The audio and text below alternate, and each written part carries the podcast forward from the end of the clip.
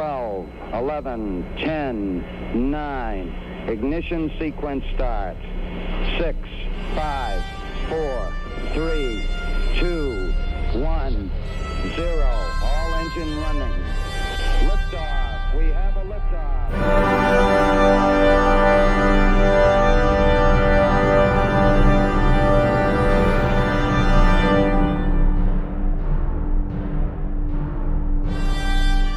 Hallo und herzlich willkommen zur ersten richtigen Folge von Countdown Podcast, Aktuelles aus der Raumfahrt. Ich begrüße meinen Co-Moderator, den Frank. Hallo Frank. Hallo Christopher. Und ja, wir haben uns heute zur ersten richtigen großen Folge zusammengefunden ähm, nachdem wir eine Nullnummer hatten, wo das so alles als Testlauf äh, gedacht war und dann hatten wir eine kleine Sonderfolge, eine Flyby-Episode, die etwas unsere kürzeren Folgen jetzt immer werden. Und jetzt, das ist sozusagen die erste richtige offizielle Folge. Und wir haben ein äh, pickepackes volles äh, Strauß an Themen mitgebracht und wir wollen auch gar nicht lange um den heißen Brei rumreden und etwas mit äh, jetzt mit dem Rückblick beginnen. Und da äh, hat uns natürlich wieder Pluto reich an Daten und wissenschaftlichen Fakten beschwert, äh, beschert. Ja, beschweren kann man sich wirklich nicht. Äh, wir haben erste Fotos gekriegt aus, also noch mehr Detailfotos bekommen. Und es gibt Gletscher auf dem Pluto. Die sind dort natürlich nicht aus Wassereis, denn Wassereis daraus bestehen die Berge dort. Nein, die Gletscher dort, die bestehen aus Stickstoff. Also dem Zeug, aus dem unsere Atmosphäre zum größten Teil besteht. Genau. Und ähm, es gab auch so Anzeichen von Flüssen, also dass, dass sich das Eis bewegt, mehr oder weniger, so wie ich das verstanden habe. Ja. Und ähm, ja, das ist alles äh, super spannend. Also das, äh, wir hatten das ja schon mal in der Flyby-Episode äh, berichtet, dass die Wissenschaftler komplett von den Socken äh, gehauen sind von äh, den ganzen Erkenntnissen, die wir über Pluto sammeln können, dass das nicht nur eine fahl, äh, kahle Felswüste ist, äh, wie man sich das so vorgestellt hat, eine Eiswüste, sondern dass da richtig Aktivität herrscht. Ja. Das, das ist jetzt alles nur in diesem Herz. Also man hat ja größtenteils jetzt Teile des Herzes erforscht. Ja. Und ich hatte einen Tweet gesehen von einem Geologen, der hat sich dann beschwert, dass die Auflösung wohl, wohl leider nicht ganz ausreichen wird, um irgendwelche Endmoränen oder ähnliches von den Gletschern zu sehen. Aber ganz allen kann man es dann wohl doch nicht recht machen. Irgendwie so ein Orbiter, das wäre schon was Tolles. Das wäre schon schick, aber äh, wie, wie gesagt, um, um ein um, um New Horizons auf Orbit-Geschwindigkeit abzugrenzen, müsste man eine zweite Atlas V Rakete mitgeschickt haben. Und das Problem ist, dass man keine Atlas V Rakete mit einer Atlas V Rakete starten kann. Ähm, was die ganze Sache etwas problematisch gemacht hätte. Ja, entweder so rum oder man braucht ein Ionentriebwerk und äh, trotzdem insgesamt noch eine größere Sonde. Äh, das wird nur noch ein paar Jahrzehnte dauern. Ja, also ich glaube, er wird die NASA zum Mars fliegen und das ist ja schon ja, eine, eine lustige Angelegenheit. Werden wir später noch darauf kommen. Ähm, ja, und wie, wie sieht das dann jetzt aus? Wann sind denn da die nächsten, nächsten Bilder geplant, die nächsten Enthüllungen? Was, was äh, gibt's da einen Zeitplan, den du uns erzählen kannst? Äh, weiß ich ehrlich gesagt gar nicht, aber ich bin mir ganz sicher, äh, also es kommen ständig neue Daten, das auf jeden Fall. Und das Ganze kommt jetzt über das ganze nächste Jahr verteilt. Und äh, ich bin mir sehr sicher, die, die bringen zuerst die Bilder von, äh, ja, die Detailbilder raus. Von Laurie, ja. ja. Und ja, wir haben die ersten Bilder von Hydra gesehen, hatten gleich vier Bilder gemacht und haben so gut gezielt, dass sie Hydra auf allen vier Bildern drauf hatten, weil sie sich nicht sicher waren, ob sie gleich richtig zielen. Ja, jo. das ist der zweite oder dritte Mond von Pluto. Äh, da habe ich den Überblick noch nicht so ganz. es ist ja, war ja erst nix und. Es ist auf jeden Fall, es ist auf jeden Fall der, der wie eine Badeente aussieht. Das sind ja alle irgendwie aus.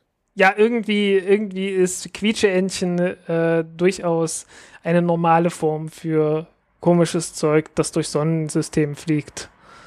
Naja, wenn es halt so eine erratische Bewegung hat, wie man das bei äh, Nyx vermutet, dann oder Hydra vermutet, dann ähm, kann es natürlich schon sein, dass sich da auch so Binukle Binukleide bilden, also äh, also also Gebilde, die mehr oder weniger zwei Kerne oder zwei Mittelpunkte haben, wenn die halt äh, etwas äh, wobbeln, wenn man das so sagen kann.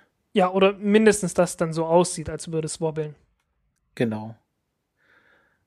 Ja, auf jeden Fall, äh, ich sage der Quietscheentchen, den Quietscheentchen im Sonnensystem eine große Zukunft voraus. Ich glaube, das werden nicht die letzten gewesen sein. Ja. Ähm, du hast ja noch was anderes reingeschrieben, was ich gar nicht gewusst habe, nämlich, dass die ESA den gesamten Vorstand entlassen hat. Ja, das kam irgendwie gestern oder vorgestern auf Twitter rein. Ähm, es sieht wirklich so aus, als hätte man dort eine ganze Reihe von Leuten einfach mal entlassen und sucht jetzt nach neuen Leuten. Ist auch nicht wirklich überraschend, wenn man sich überlegt, ähm, dass man jetzt eine ganz neue Rakete dort einführen will und sagt, ja, im Prinzip äh, ist, sind die Unterschiede nicht sonderlich groß, aber die Kosten sollen nur noch die Hälfte sein. Es gibt zwei Möglichkeiten. Entweder das Ganze ist ähm, ein bisschen geflunkert, oder das Ganze funktioniert tatsächlich und alles, was bisher gemacht wurde, ist, sagen wir mal, nicht völlig mit rechten Dingen zugegangen. Also äh, die neue Rakete soll jetzt eine Ariane 6 sein, oder was meinst ja, du genau. mit der neuen? Und äh, ja, es könnte ja natürlich sein, also wenn man sich die Geschichte der Ariane 5 anschaut, das war ja ähm, alles andere als stringent. Nicht wenn man wirklich. jetzt sagt, okay, wir planen jetzt hier eine Ariane 6 direkt als das, was sie sein soll, also meinetwegen äh, Satellitenstarter oder sowas halt, dann äh, kann sie, können sich da doch schon Kosten verringern, als wenn man da jetzt so ein Hin und Her macht mit Space Shuttle und solche Sachen. Ja, aber im Prinzip ist die Ariane 6 einfach nur eine Ariane 5, kleines bisschen vereinfacht. Also der, der Kern ist noch mehr oder weniger derselbe, ist ein bisschen vereinfacht vom Aufbau her. Und dann halt äh, zwei beziehungsweise vier etwas kleinere Booster anstatt von zwei ganz großen. Viel mehr hat man dort nicht geändert. Und Hm. irgendwie alle Leute gucken sich das an, kratzen sich am Kopf und fragen sich, wie sollen da jetzt 40 oder 50 Prozent weniger Kosten rauskommen. Aber der Chef ist jetzt immer noch der gleiche, also immer noch der Werner. Äh, ich glaube schon, ja. Der wurde nicht entlassen. Nee, nein, der nicht. Ich glaube, der ist dafür verantwortlich, dass dort äh, groß reine machen gerade ist. Genau. Ähm, das ist, äh, das ist jetzt überraschend auch für mich. Also gab es irgendwie Begründung, warum man jetzt den Vorstand entlässt, Ich einfach weil sie schlechte Arbeit. Nein, nein, ich habe einfach nur gesehen, dass die Posten irgendwie neu besetzt werden sollen, dass da jede Menge Hm. Stellenausschreibungen plötzlich da sind. Äh, viel mehr Details habe ich da noch nicht. Also, äh, wie gesagt, ich, Also kann dort, ich kann dort nur Job- vermuten und Gerüchte in, den, in die Welt setzen. Also wer gerade einen Job als Vorstandschef äh, bei der NASA sucht, bei der ESA sucht, der sollte jetzt mal seine, seinen Lebenslauf auffrischen. Ich glaube, da ist noch ein paar ganz interessante Jobs jetzt gerade zu haben. Ja. Äh, und du hast vorhin kurz den Mars erwähnt. Äh, Astronauten haben wir natürlich noch nicht hingeschickt, aber ein paar Marssonden. Und äh, Indien hat ja letztes Jahr eine Marssonde hingeschickt, beziehungsweise vorletztes Jahr und letztes Jahr ist sie angekommen. Und zwischenzeitlich war ja der Mars hinter der Sonne, wie er das halt so macht im Vergleich zur Erde. Und äh, solange wie der Mars hinter der Sonne ist, kommen die Radiosignale bei uns gar nicht oder nur äußerst verstümmelt an. Und deswegen ist da Kommunikation nicht wirklich möglich. Und jetzt sind die ersten Bilder wieder da. Und ja, Das war die Mars-Sonde, die weniger gekostet hat als der Film Gravity oder ja, genau. Genau. also diese waren- super billig Mission. ja, 75 Millionen Dollar oder sowas äh, war schon sehr gut. Ähm, hatte ich auch irgendwann mal, habe ich auch irgendwann mal verblockt gehabt. Ähm, Stelle ich dann nachher in die Shownotes mit rein. Genau, ich habe ja auch schon den Link, äh, den du äh, ins Trello geschrieben hast, reingepackt von der, ist das die, die ISRO, ist das die indische Raumfahrtagentur? Genau, ja. Die ESR, oh, okay. Ja. Ähm, ja, also neue Fotos vom Mars sind immer interessant. Ähm, haben die dann irgendwo schon was Neues gezeigt? Oder Äh, irgendwelche neuen Erkenntnisse geliefert oder sind einfach Fotos von Steinen? Im Wesentlichen, äh, im Wesentlichen zeigen die halt Fotos. Äh, die haben auch ein paar Spektrographen und, und ähnliches. Ich habe jetzt keinen ganz genauen Überblick. Ich glaube, furchtbar viele neue Erkenntnisse können wir von dort nicht erwarten. Aber äh, ist erstmal eine sehr gute Demonstration gewesen, was da möglich ist. Ähm, ja, und es war halt äußerst billig und ich denke lohnenswert. Ja. Es ist gut, dass das auch so, so ein günstiges Projekt funktioniert. Also ja, was man, ähm, was man dort gemacht hat, ist, man hat halt einen Satelliten, einen normalen Satelliten genommen, wie man normalerweise den in den geostationären Orbit hinschicken würde und äh, hat den halt äh, zum Mars geschickt. Mit bisschen Umbauten, äh, anderen Geräten drin. Ja, und hat es dann halt so gemacht. Äh, denn es ist relativ normal, dass ein Nachrichtensatellit der in geostationären Orbit reinkommt, gar nicht in den geostationären Orbit abgesetzt wird mit der Rakete, sondern kommt in Übergangsorbit und von dort aus muss der Satellit dann selber äh, noch ein bisschen strampeln, dass er in den geostationären Orbit reinkommt.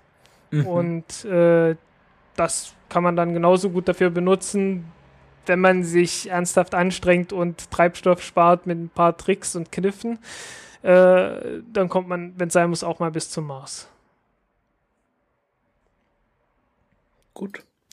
Ähm, dann haben wir so ein bisschen den Rückblick abgeschlossen, außer wenn du jetzt nichts noch zusätzlich dazu hast, was noch nicht im Trello steht. Ich habe jetzt direkt nichts im Kopf, nein. Dann haben wir jetzt nämlich was vorbereitet. Jetzt kommt nämlich der gespielte Witz sozusagen. Ähm, wir wollen jetzt nämlich immer eine Checkliste, wie das äh, bei der Raumfahrt übrig ist, eine abarbeiten, bevor wir dann in die richtigen Themen übergehen. Und ähm, ja, das machen wir jetzt einfach mal, bevor wir jetzt ähm, mit den echten Themen starten. Ja, und das wird dann rausgeschnitten, damit man das auf der Aufnahme nicht hört. Und das ist total praktisch hier. Was? Dass wir das alles rausschneiden können. Hier wird nichts geschnitten. So weit kommt's noch. 2015 ist das Jahr des ungeschnittenen Podcasts. Alles klar. Okay. Du fragst. Oder frag ich? Du. Okay. Stream. Läuft. Aufnahme. Läuft. Chat. Ist an. T. Ist da. Wetter. 70% Go. Ich glaube, es gibt Wind. Höhenwinde. Ziemlich stark. Oder ziemlich hoch. Okay, uh, All Systems Go, ready for launch. Na dann. Kapitelmarke. Ja, das ist äh, unsere, unsere kleine, kleine äh, Showinlage hier. Und wir äh, beginnen mit dem Kalenderblatt, das kennt ihr ja schon aus der letzten Folge, aus der letzten großen Folge, nämlich äh, ein historisches Ereignis in der Raumfahrt, was so etwa um die Aufnahme liegt. Und ich habe mir dieses Mal ähm, Apollo 15 rausgesucht. Das war die 12, 14, fünfte, warte kurz, 11, 12, 14, die vierte Mondlandung, nämlich vom also Start war am 26. Juli, also äh, wäre dann morgen äh, 1971, Mondlandung am 30. Juli 1971 und zurück waren sie dann am 7. August. Ähm, das war die erste Apollo-Mission äh, des, des J-Programms. Ähm, es war nämlich so, dass äh, kurz vor Apollo 15 wurden zwei Apollo-Missionen gestrichen, nämlich Apollo 18 und Apollo 20. Und äh, die nachfolgenden Missionen wurden dann natürlich äh, umdeklariert. Also gab es nach ähm, Apollo 15 gab es dann 16 und 17. Und danach war dann Schluss mit der Mondlandung. Und dann wollte man natürlich aus den verbleibenden drei Missionen so viel rausholen, wie man konnte und hat dann ähm, äh, hat dann äh, von den bisherigen H-Missionen auf die J-Missionen äh, gewechselt, die dann einen längeren Aufenthalt auf dem Mond beinhalten. Äh, dieses Mal waren es, wie waren das? Zwei Tage, 17 Stunden. Äh, also, äh, ja, volle zwei Tage, also zwei Erdentage waren sie auf dem Mond und haben dort äh, wichtige geologische Experimente gemacht. Das war das erste Mal, dass man sich sehr stark auf Geologie konzentriert hat. Die Astronauten haben davor ein ausführliches geologisches Training bekommen und David Scott, also der äh, der Commander des äh, Landermoduls, ähm, wurde dann sogar ziemlich gut darin, äh, sogar im Vorbeiflug Gesteinsformationen zu erkennen. Und ähm, sie haben sich auch einen sehr schönen Landeplatz diesmal ausgesucht, nämlich den Heli Riddle. Das ist ähm, ja ein, ein, ein Plateau am Fuße eines Berges. Also sie sind diesmal sozusagen in den Alpen gelandet oder mehr oder weniger in den Alpen und ähm, die Fotos von Apollo 15 sind äh, dementsprechend sehr malerisch, weil man halt im Hintergrund die großen Berge erkennt. Also alles sehr, ja, fast schon romantisch. Ja.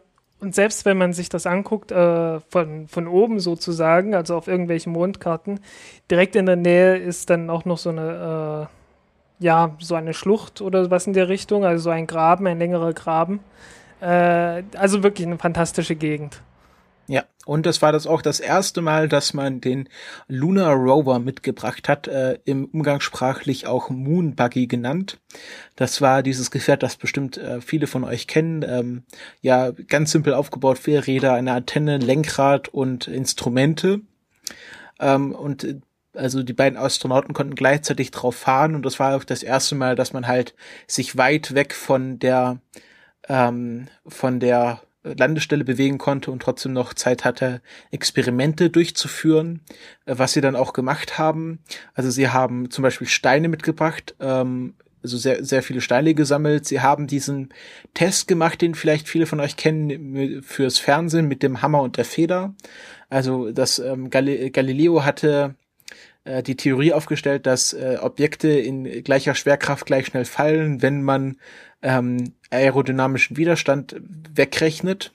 Und äh, sie haben dann einen Hammer und eine Feder auf den Mond mitgenommen und ähm, ich glaube, Jim, Jim Irwin war es, der dann beide gleichzeitig fallen ließ und man hatte gesehen, dass die Feder genauso schnell fiel wie der Hammer im Vakuum und hat damit Galileos Theorie bewiesen.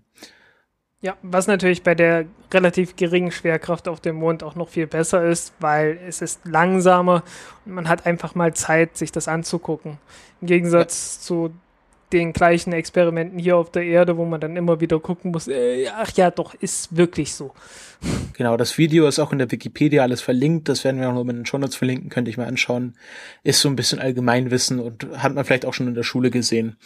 Ähm, jetzt komme ich zum Hauptteil dieser Apollo 15 Mission, was äh, sich größtenteils um Konflikte beziehungsweise Skandale dreht.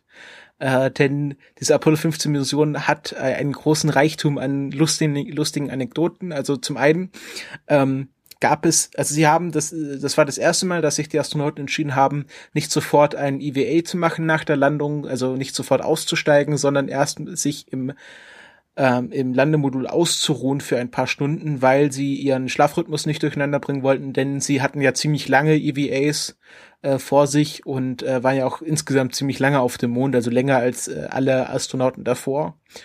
Und dann hatte halt äh, über die Nacht äh, Mission Control bemerkt, also über die Nacht im Mond Mission Control bemerkt, dass es ein kleines Gas, äh, ein kleines Sauerstoffleck gab.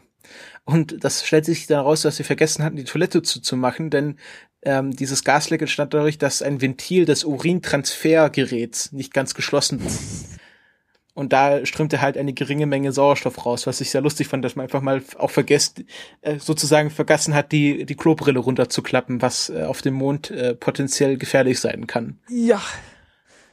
Wäre echt schlecht. Äh, also zum Glück war es nur ein kleines Ventil.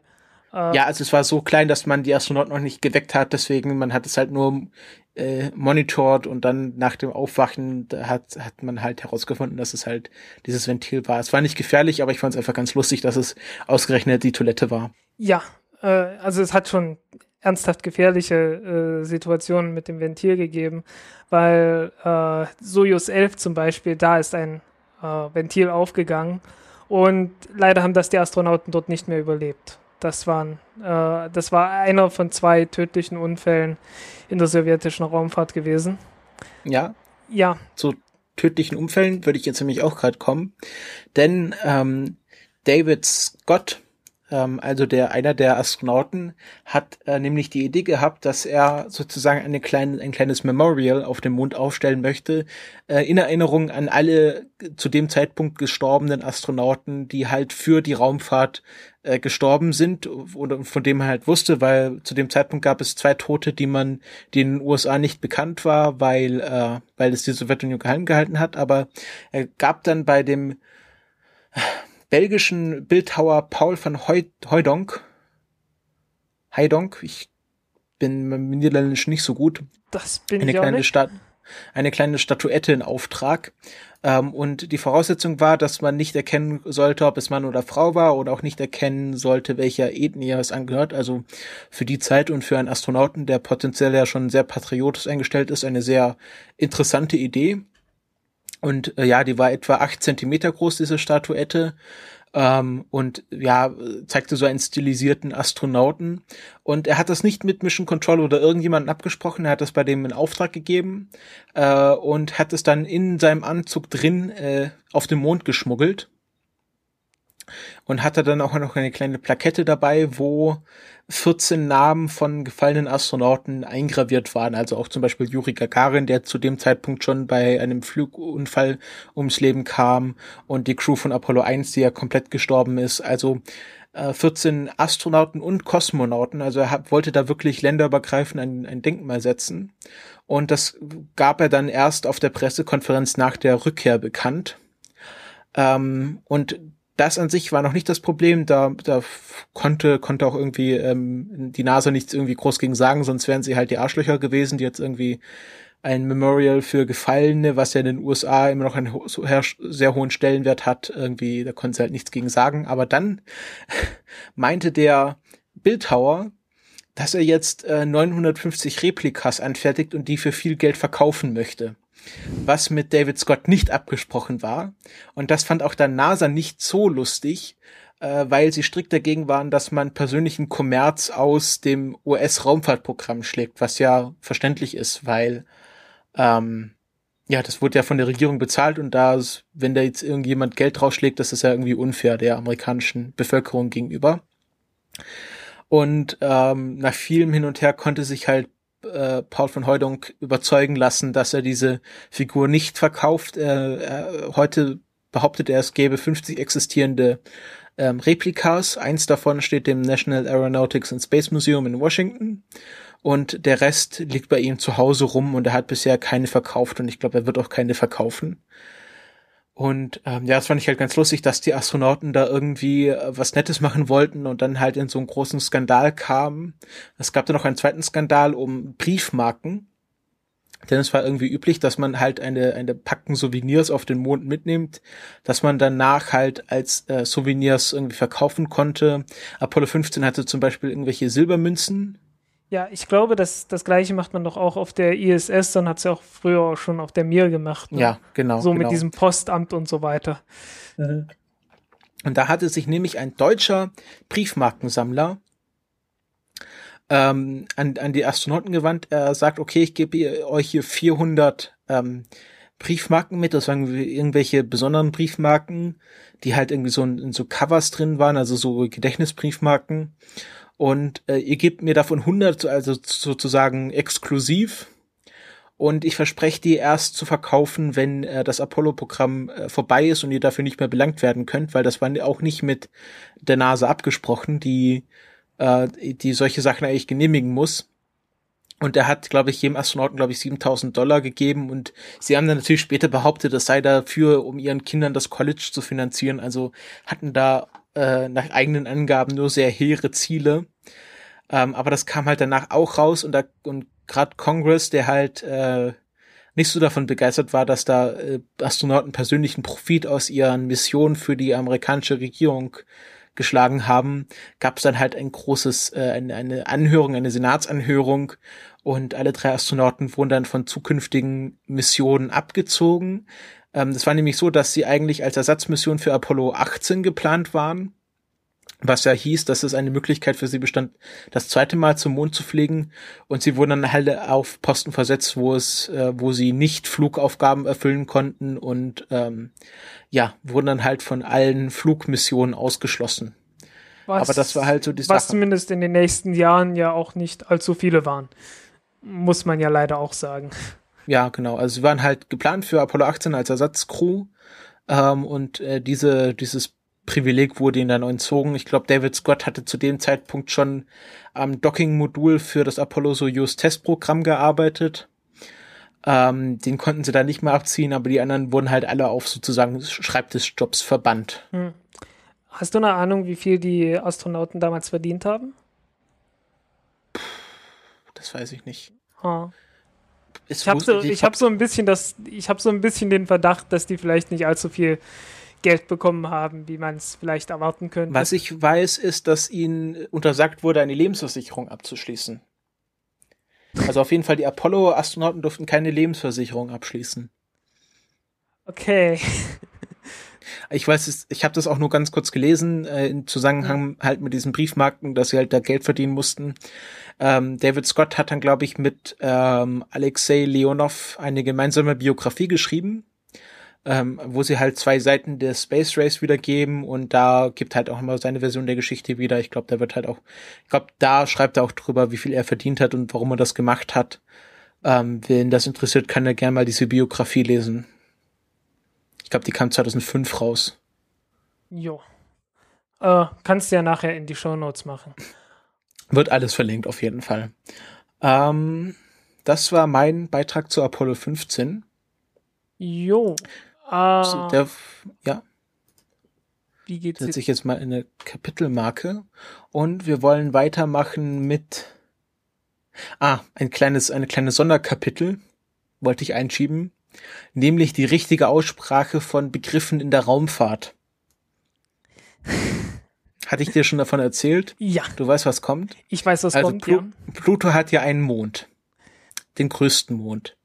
Und dieser Mond wurde benannt nach dem Fährmann der griechischen Mythologie, der die Seelen in die Unterwelt bringt. Und dieser Fährmann heißt Charon. Und er heißt nicht Sharon und er heißt auch nicht Sharon, sondern Charon mit Ch. Das können zwar die Amerikaner nicht aussprechen, aber wir Deutschen können das schon. Und ich finde es doch ganz nett, wenn man in Zukunft äh, auch bei deutschen Podcastern auf die richtige Aussprache achtet.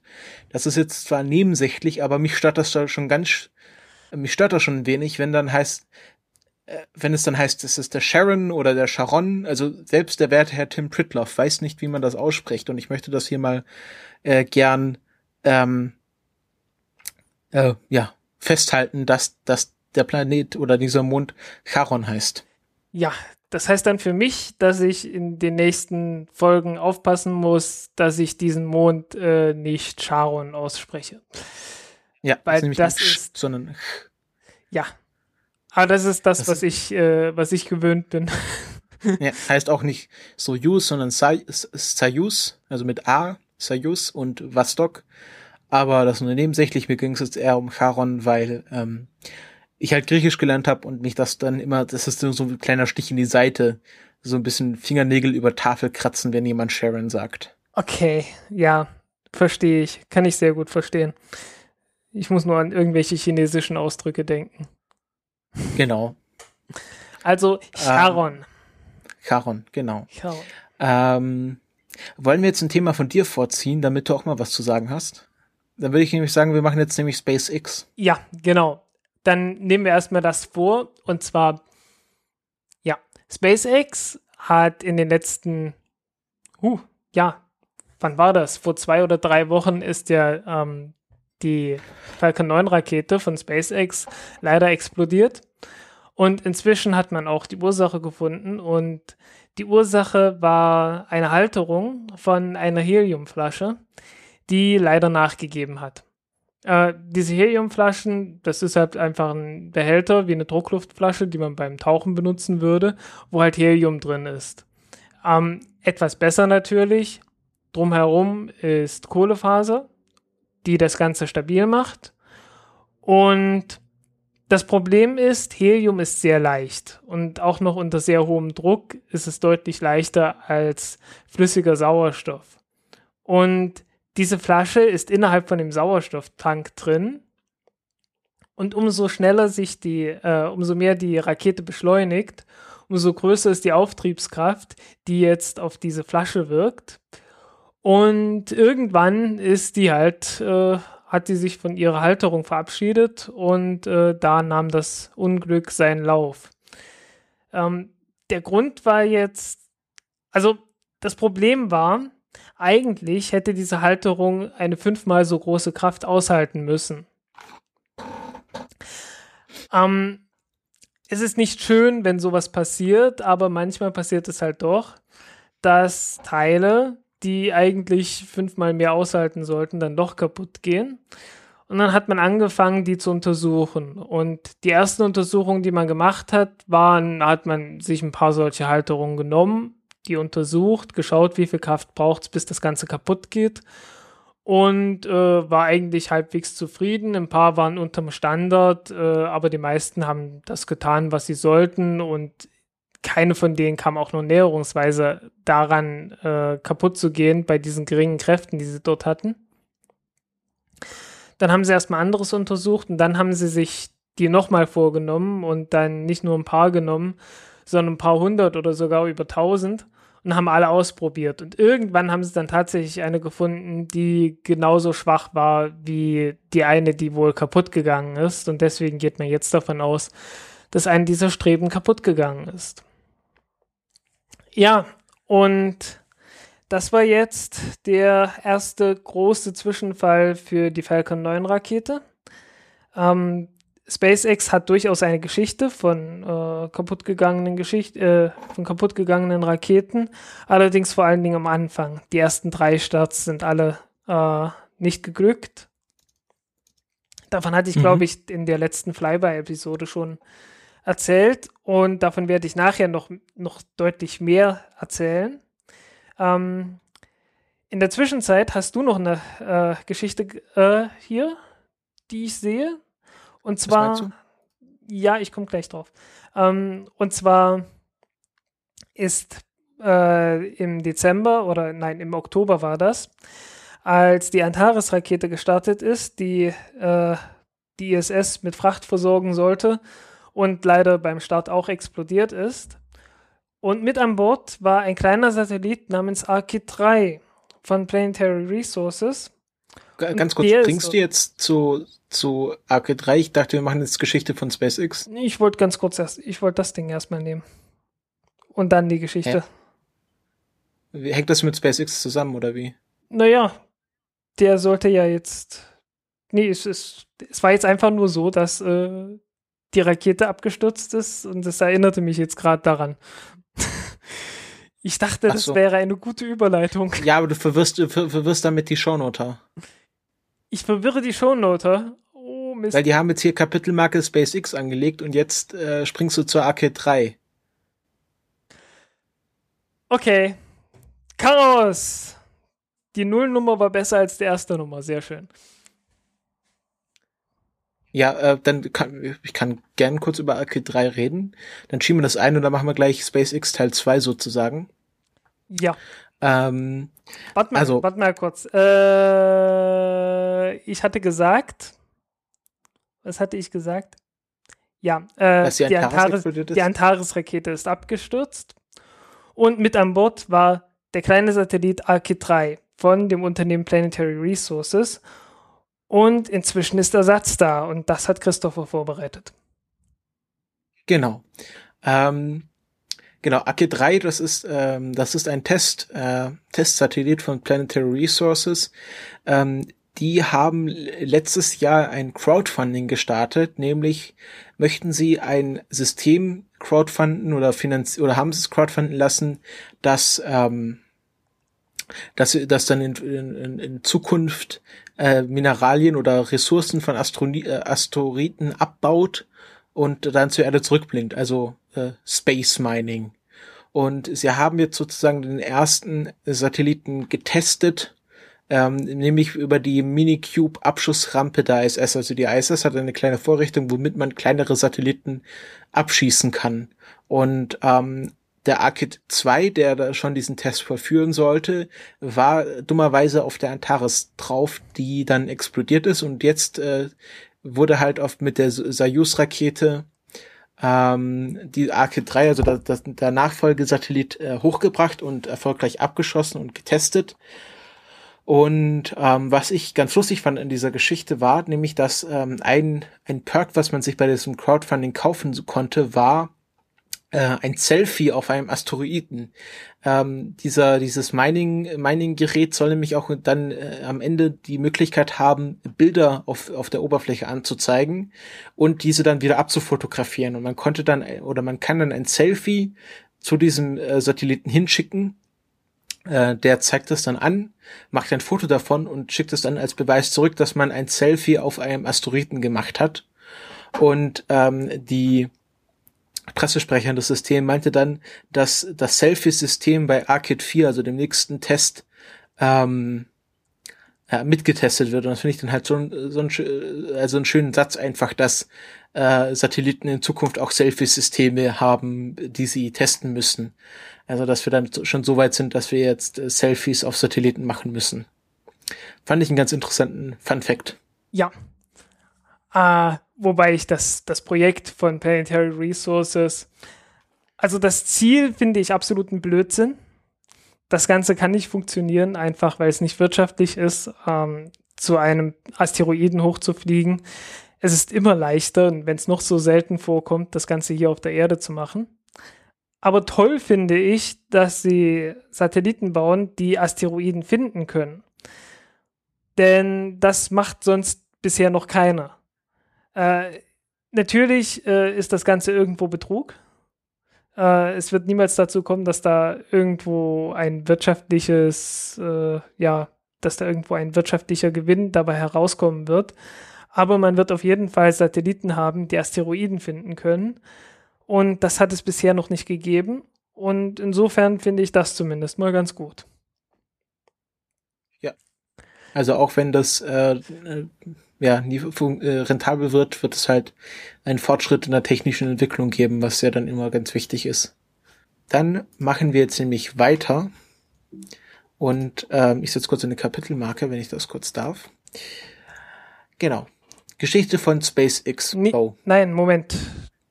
Jetzt sind erst, erst die, erst wie Raketen funktionieren. Ah, okay, also eine Grundlagenkategorie, also was wir schon angekündigt haben, ähm, wie das Kalenderblatt eine wiederkehr wiederkehrende Kategorie, wo der Frank Grundlagen der Raumfahrt erklärt. Ja, und hoffentlich kriege ich das heute trotz leicht angeschlagener Gesundheit ganz gut hin.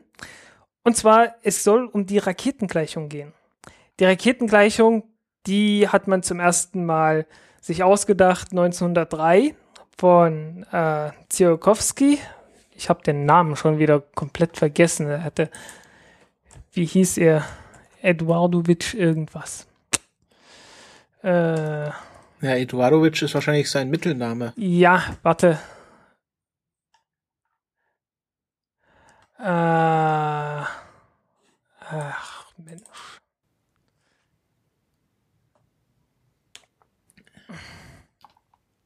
So, nochmal, so, Konstantin natürlich. Äh, Entschuldigung. Ähm, und zwar, es soll um die Raketengleichung gehen. Die wurde zum ersten Mal aufgestellt 1903 von Konstantin Eduardowitsch Tsiolkovsky. Und zwar, eine Rakete ist ein komisches Ding. Ist nicht sowas wie ein, wie ein Auto. Ein Auto funktioniert einfach darin, dass es äh, das sich sozusagen von der Straße abstößt und damit nach vorne zu ein Stückchen schneller wird. Eine Rakete hat keine Straße.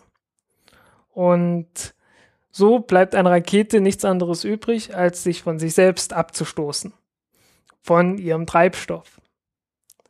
Und das geht durchaus.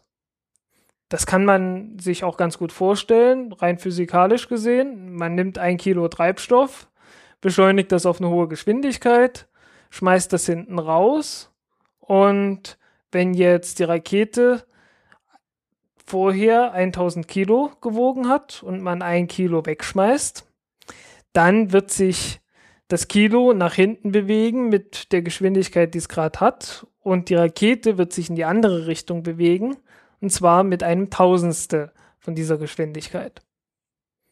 Das sollte soweit ganz gut verständlich sein, oder? Ja. Okay. Wenn man das jetzt beim nächsten Kilo macht, dann schmeißt man ein, Kilo, ein Kilogramm weg, aber die Rakete hat vorher 999 Kilo gewogen. Soll heißen, diesmal beschleunigt dieses eine Kilogramm uns ein kleines bisschen mehr als vorher. Und das geht jetzt bei jedem Kilogramm immer so weiter. Irgendwann hat man so viel Treibstoff verbraucht, dass die Rakete nicht mehr 1000 Kilo wiegt, sondern zum Beispiel nur noch 500 Kilo. Dann bringt dieses eine Kilogramm Treibstoff äh, schon viel mehr. Dieses eine Kilogramm Treibstoff wird uns beschleunigen mit der Rakete nicht mehr um ein Tausendstel der Geschwindigkeit, die der Treibstoff hat, sondern um ein Fünfhundertstel der, der Geschwindigkeit, die der Treibstoff hat. Und wenn man dann noch mehr Treibstoff verbraucht hat und die Rakete wiegt nur noch 300 Kilo und man schmeißt wieder ein Kilogramm hinten raus, dann ist das entsprechend ein Dreihundertstel und nicht mehr ein Tausendstel. So heißen, umso leerer die Rakete wird, umso mehr bringt das Ganze. Und man könnte jetzt sich hinsetzen und äh, ausrechnen für jedes einzelne Kilo, äh, um wie viel jetzt die, die Rakete beschleunigt wird. Aber tatsächlich kann man das Ganze natürlich auch mit Differentialrechnung machen. Man integriert das Ganze und wenn man jetzt 1 durch x irgendwie integriert, dann kommt ein Logarithmus heraus. Und das ist genau das, was dann in der, äh, ja, was dann in der Raketengleichung steht. Damit berechnet man dann was? Damit berechnen wir dann, wie schnell die Rakete werden kann. Ah, okay. Ist das äh, das gleiche wie die, ähm, ich kann es auf Englisch, die Thrust to Mass to Mass Ratio? Also nein. Ich kenne das schon Cover Space Programm. Nein, äh, das, das, ist das, das ist das Schubgewichtverhältnis. Ja, genau. Das Schubgewichtverhältnis sagt dir einfach nur, ob die Rakete abhebt oder nicht. Bei einem äh, Schubgewichtverhältnis von 1 dann schwebt die Rakete gerade so. Ne? Dann kann sie gerade so abheben und bleibt dann einen Meter höher oder so oder wo sie auch immer gerade ist, bleibt sie gerade so stehen. Äh, nein, hier geht es wirklich darum, um wie viel die wirklich beschleunigen kann. Und zwar, wenn keine Gravitation da ist. Und in was wird das angegeben? Äh, die Geschwindigkeit hinterher in Meter pro Sekunde. Also. Ist es dann, ist es dann, also ist es dann Delta Delta V. Also genau, wenn ich genau, sage, genau, ich habe genau. so und so viel Treibstoff und die Rakete wiegt so und so viel, dann kann ich, sagen wir mal, 500 Meter die Sekunde beschleunigen. Also dass ich dann, wenn ich im Vakuum bei theoretischen 0 Metern die Sekunde anfange, komplett durchbeschleunige, bin ich dann am Schluss bei 500 Metern die Sekunde. Exakt. Genau ah, so. Okay, ja. Äh, darum geht es. Es geht darum zu wissen, wie schnell ist meine Rakete am Ende. Das ist sehr wichtig, weil man bestimmte Werte erreichen muss, um zum Beispiel in den Orbit zu kommen. Genau. um, ja, das nächste ist dann, äh, ja, wovon hängt das ab? Das hängt natürlich davon ab, wie schnell kommt der Treibstoff da hinten raus. Äh, das ist jetzt eine Angabe, die kann man entweder sagen in Meter pro Sekunde. Das wird auch sehr oft gemacht, gerade im deutschen Sprachraum. Äh, sagt man einfach Ausströmgeschwindigkeit dazu. Und äh, damit wir hier wissen, von welchen Größenordnungen wir reden. Wir reden von drei Kilometern pro Sekunde bis so reichlich vier Kilometern pro Sekunde. Also so in der Größenordnung. Und ja, auf die Art und Weise kann man, soll man jetzt Geschwindigkeiten erreichen von sowas wie 9 Kilometer pro Sekunde. Das ist natürlich etwas schwieriger. Wenn man sich die Gleichung dann anschaut, vergleicht man, wie schwer ist die Rakete ohne Treibstoff zu wie viel, äh, wie viel äh, wiegt die Rakete mit Treibstoff. Und ja, dann hat man ein Verhältnis. Von diesem Verhältnis nimmt man den natürlichen Logarithmus und dann hat man eine Zahl. Äh, ich habe gerade keinen Taschenrechner in der Nähe. Äh, ich glaube, der natürliche Logarithmus von 10 ist zum Beispiel 2,3. Ähm, das heißt, wenn die Rakete voll betankt zehnmal so viel wiegt wie leer, dann wird sie 2,3 mal so schwer sein am Ende, wie sie am Anfang war. Ja, das ist die Gleichung. Kann man sich anschauen, äh, wird überall verwendet. Muss man ein paar Mal mit rechnen. Irgendwann geht sie einem nicht ganz in Fleisch und Blut über, aber irgendwann hat man es begriffen zumindest. Was war das jetzt? Hallo? Hallo? Du bist gerade irgendwie so abgestürzt, so. Mö? Nicht, dass ich wüsste. Ja, dann habe ich nur das gehört. Okay, ähm, ist das der gleiche äh, Zielkowski, der dir damals in den Kommentaren um die Ohren hab, gehauen wurde? Ich hab so schwer gesagt. Ja, also die, die Rakete ist dann nicht zwei. Aha, okay. So die schnell meinst du? Ja, ja, die Rakete ist dann nicht 2,3 mal so schwer. Sie ist natürlich 2,3 mal so schnell wie die Ausströmgeschwindigkeit der Abgase, die aus dem Raketentriebwerk kommen. Ich Ja. glaube, äh, das ist selbstverständlich.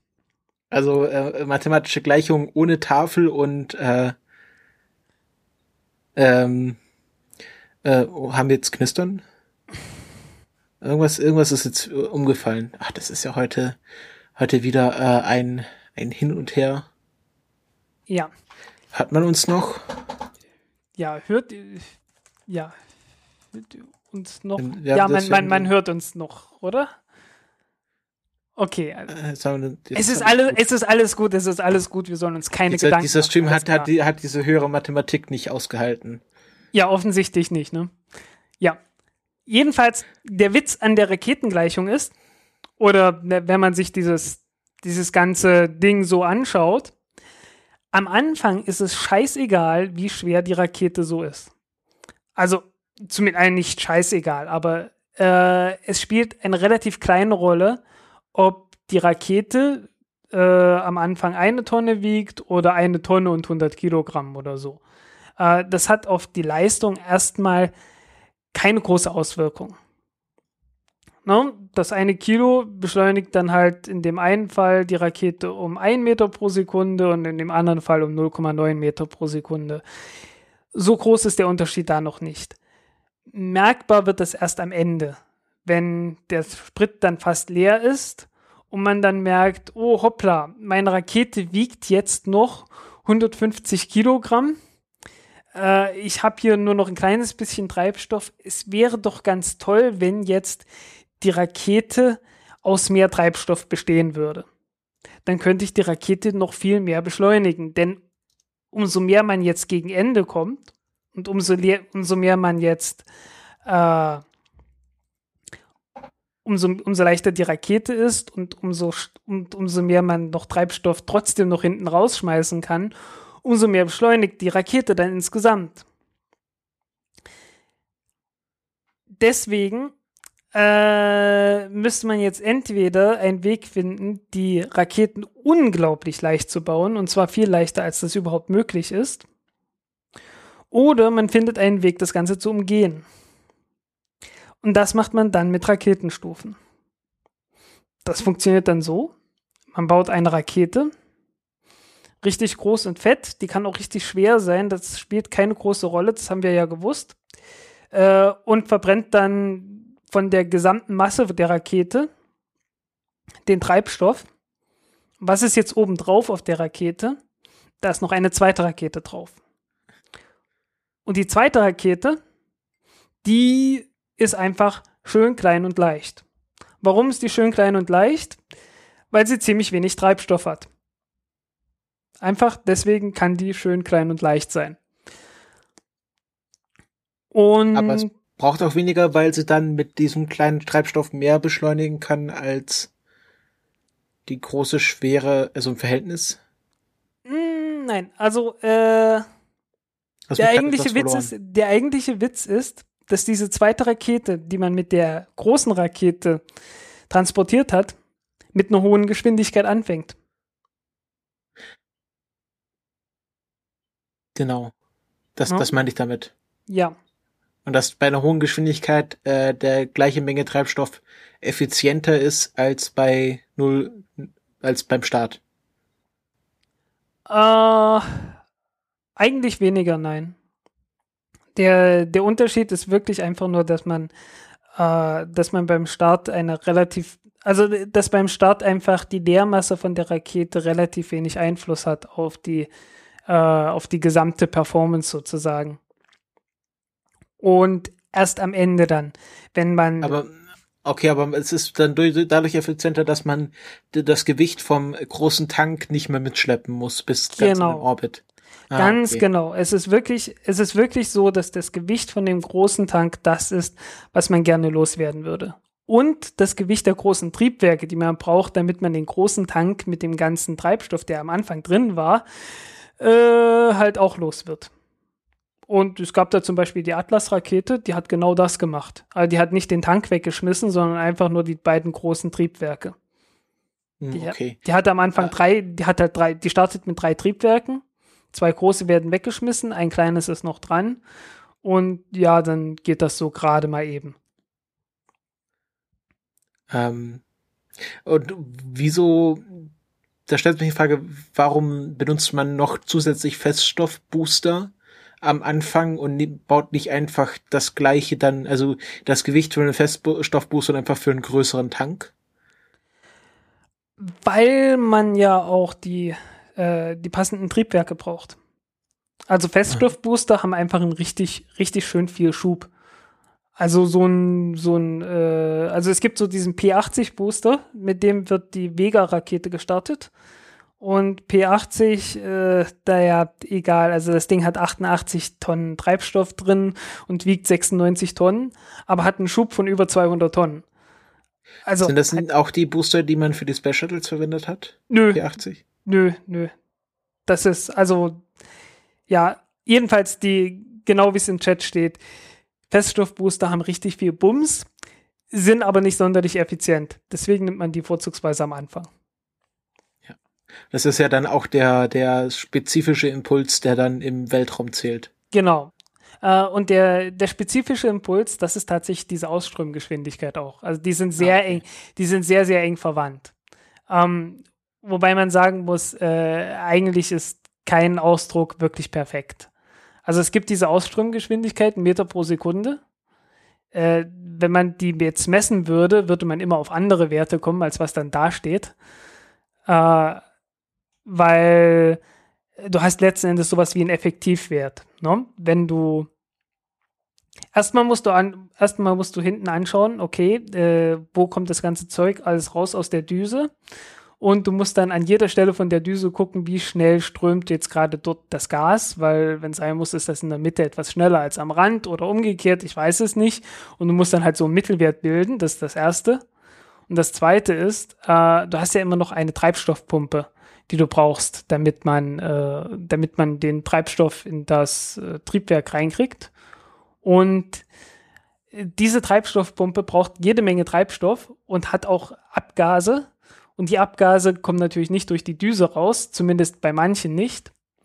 Und entsprechend geht das verloren. Dann muss man das ausgleichen und ja, dann kommt noch ein Stückchen Mathematik mit rein.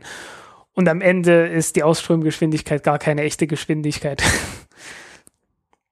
ist dann mhm. plus so ein, ist dann plus so ein Durchschnittswert.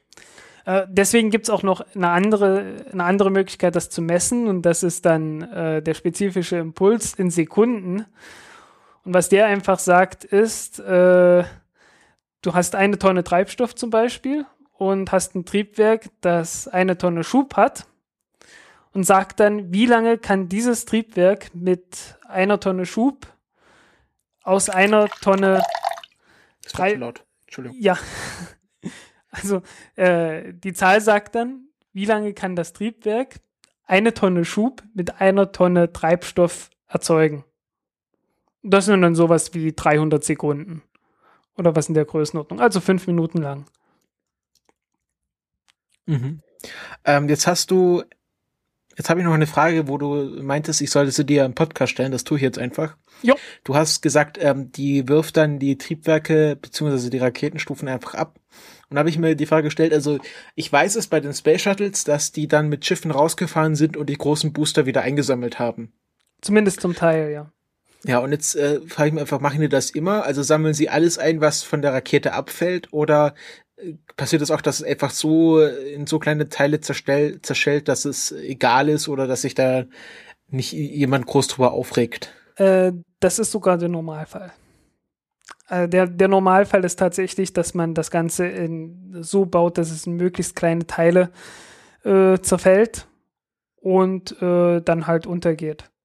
Teilweise bleiben Dinge halt noch übrig, die werden dann auch manchmal angeschwemmt, äh, vom vorletzten Start oder so von der Falcon 9 Rakete ist zum Beispiel eine Nutzlastverkleidung äh, im Meer angekommen und wurde dann angeschwemmt und da war auch noch eine GoPro-Kamera drin oder wovon die es tatsächlich überlebt hat. Da hatte man dann Bilder davon.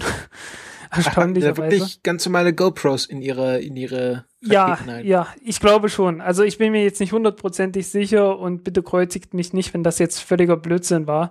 Aber ich glaube, es war wirklich so.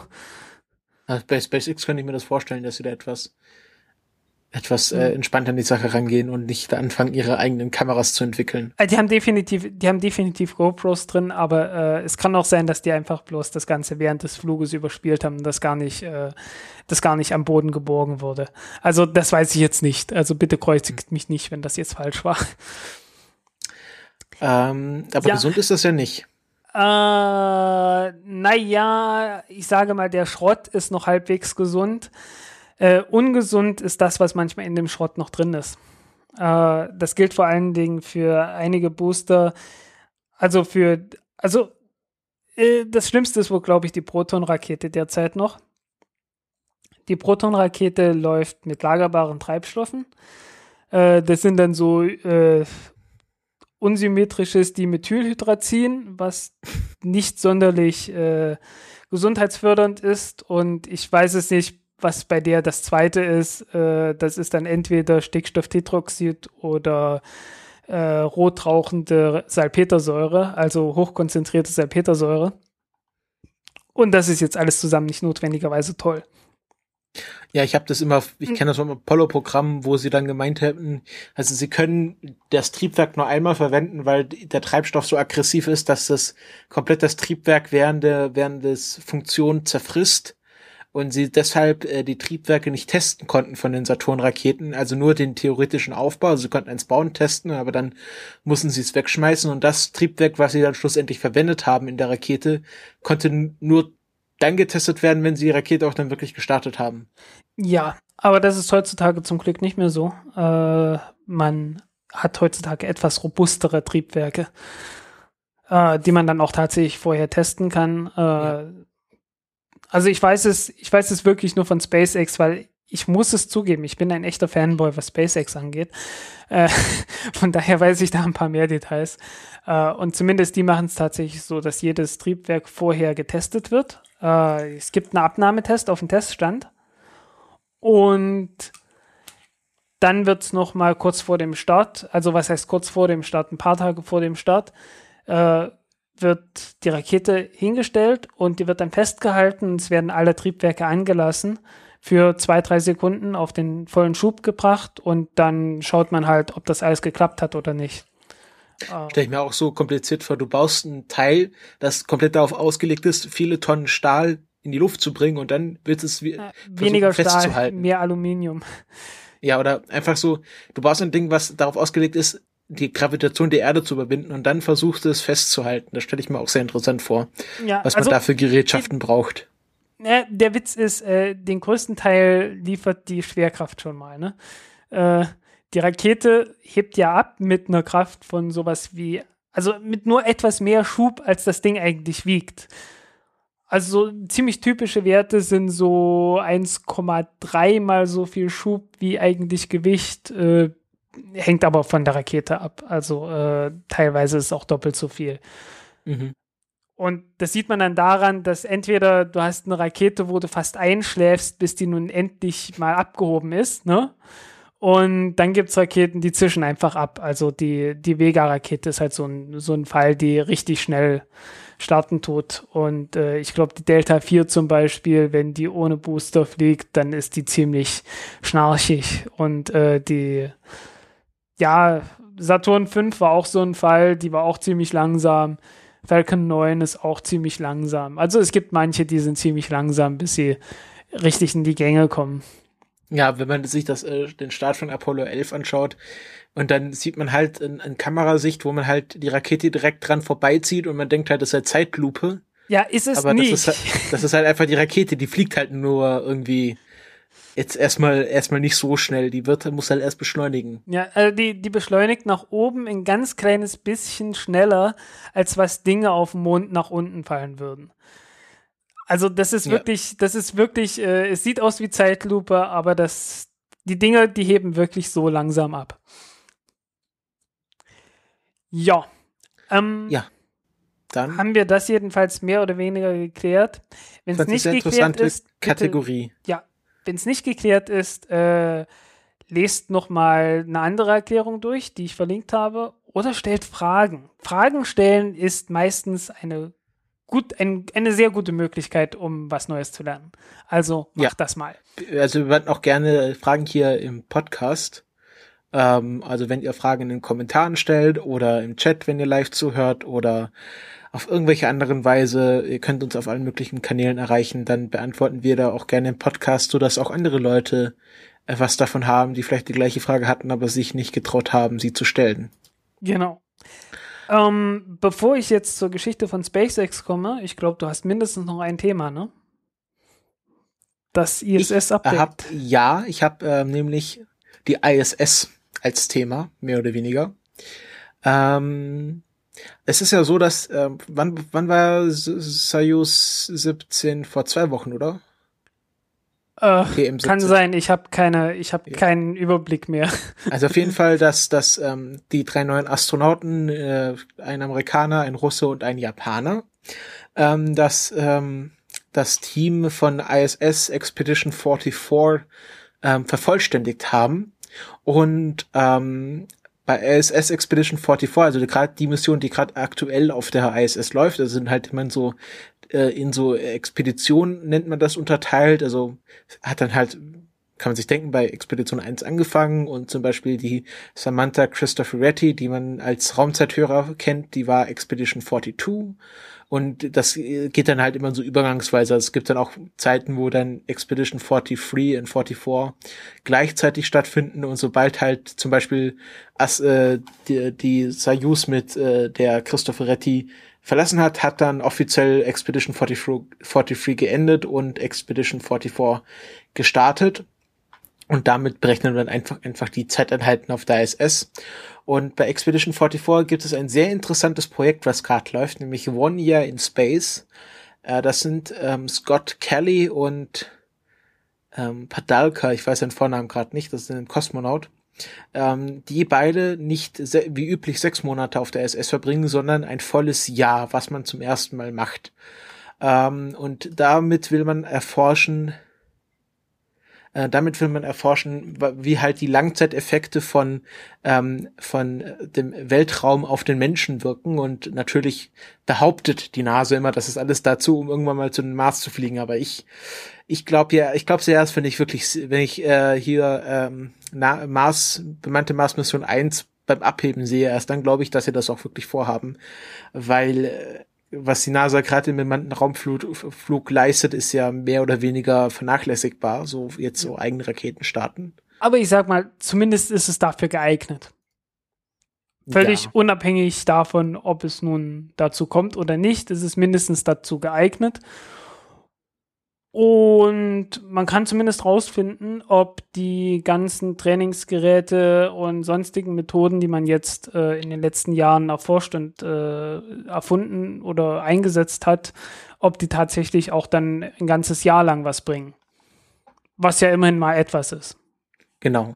Ähm, der wird zum Beispiel erforscht, was ja äh, einigen bekannt sein konnte, da ist, dass äh, sich die, die Augen im Weltraum verschlechtern, weil ähm, die 0G sich äh, irgendwie auf die Augenflüssigkeit auswirken, auf, auf den Augapfel, dass das sich halt verzieht und dann funktioniert das mit der Optik nicht mehr ganz so gut.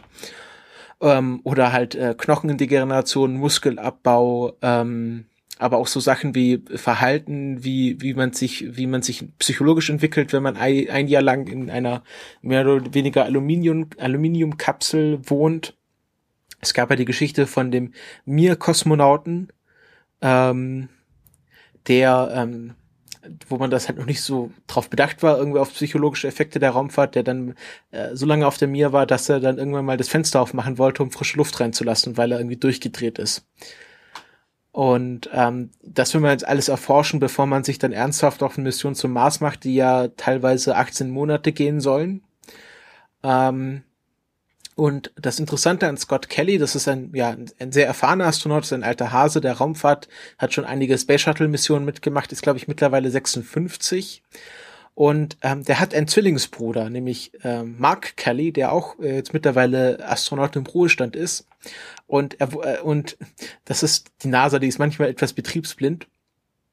Ähm, Scott Kelly wurde dann für diese One Year in Space Mission ausgewählt und er meinte dann so, macht ihr dann auch was mit meinem Zwillingsbruder?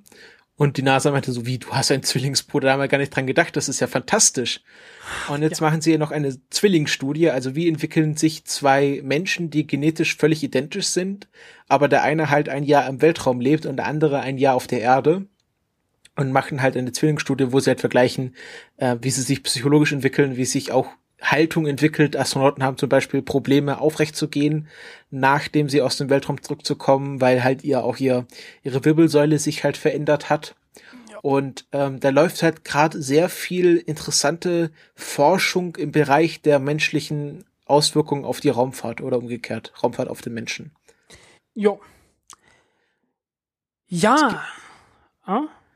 Es gibt eine ähm, Dokumentation, wenn man sich dafür mehr interessiert und vielleicht äh, das Ganze emotionaler haben will. Ich finde die etwas kitschig, die Dokumentation, aber das Time Magazine bzw. Time.com macht eine Multimedia-Dokumentation über Scott Kelly. Es wurden jetzt zwei Episoden veröffentlicht, also eine, wo er sich auf den Abflug vorbereitet, sich ganz dramatisch von seiner Familie verabschiedet. Er hat irgendwie eine Freundin und zwei Kinder und ach, das ist alles so herzzerreißend. Und dann äh, die zweite Episode beschäftigt er sich, wie er in Baikonur trainiert. Und die dritte Episode, die gibt es noch nicht, wird wahrscheinlich dann irgendwie äh, entstehen, wenn er dann zurückgekommen ist und von seinem Jahr auf dem in der Space in der ISS erzählt und ähm, ist ganz interessant, wenn man so ein bisschen diesen amerikanischen Kitsch ab kann. Jo, äh, amerikanischer Kitsch äh, vom Tellerwäscher zum Millionär nicht ganz, äh, Elon Musk war nie Tellerwäscher. um hier mal irgendwie die, die Kurve zu kratzen zum nächsten Thema. Nein, also äh, Elon Musk war bekannt. Überleitung der Woche. Ich höre dich gerade nicht mehr. Hallo? Hallo? Jetzt? Hallo? Jetzt sollte es wieder funktionieren, oder? Hörst du mich? Ich höre dich, ja. Ich habe Überleitung der Woche gesagt. Ah, alles klar. Das kam hier nicht an. Hm. Ja. Also, Tellerwäscher war Elon Musk nie. Äh, er hatte damals eine Reihe von Firmen gegründet, darunter PayPal. Und äh, ist Multimillionär und äh, Multi-100-Millionär geworden, jedenfalls fast Milliardär. Und was eines, eine der Dinge, die er machen wollte, war ursprünglich ein kleines Gewächshaus auf den Mars zu bringen. Also so eine kleine Kapsel, die dann halt dort landet mit einer Kamera, damit man auch was sieht. Und da drinnen sollte dann ein kleiner Keim sein, also irgendwie so ein, ja, irgendwas zum Säen, das dann halt wachsen soll und ein bisschen grün ist. Und das sollte dann halt eine PR-Kampagne für die NASA sein. Für die Weltraumforschung an sich. Um das zu machen, ist er losgezogen nach Russland. Wir reden jetzt von, ich glaube, Ende der 90er oder Anfang der 2000er Jahre.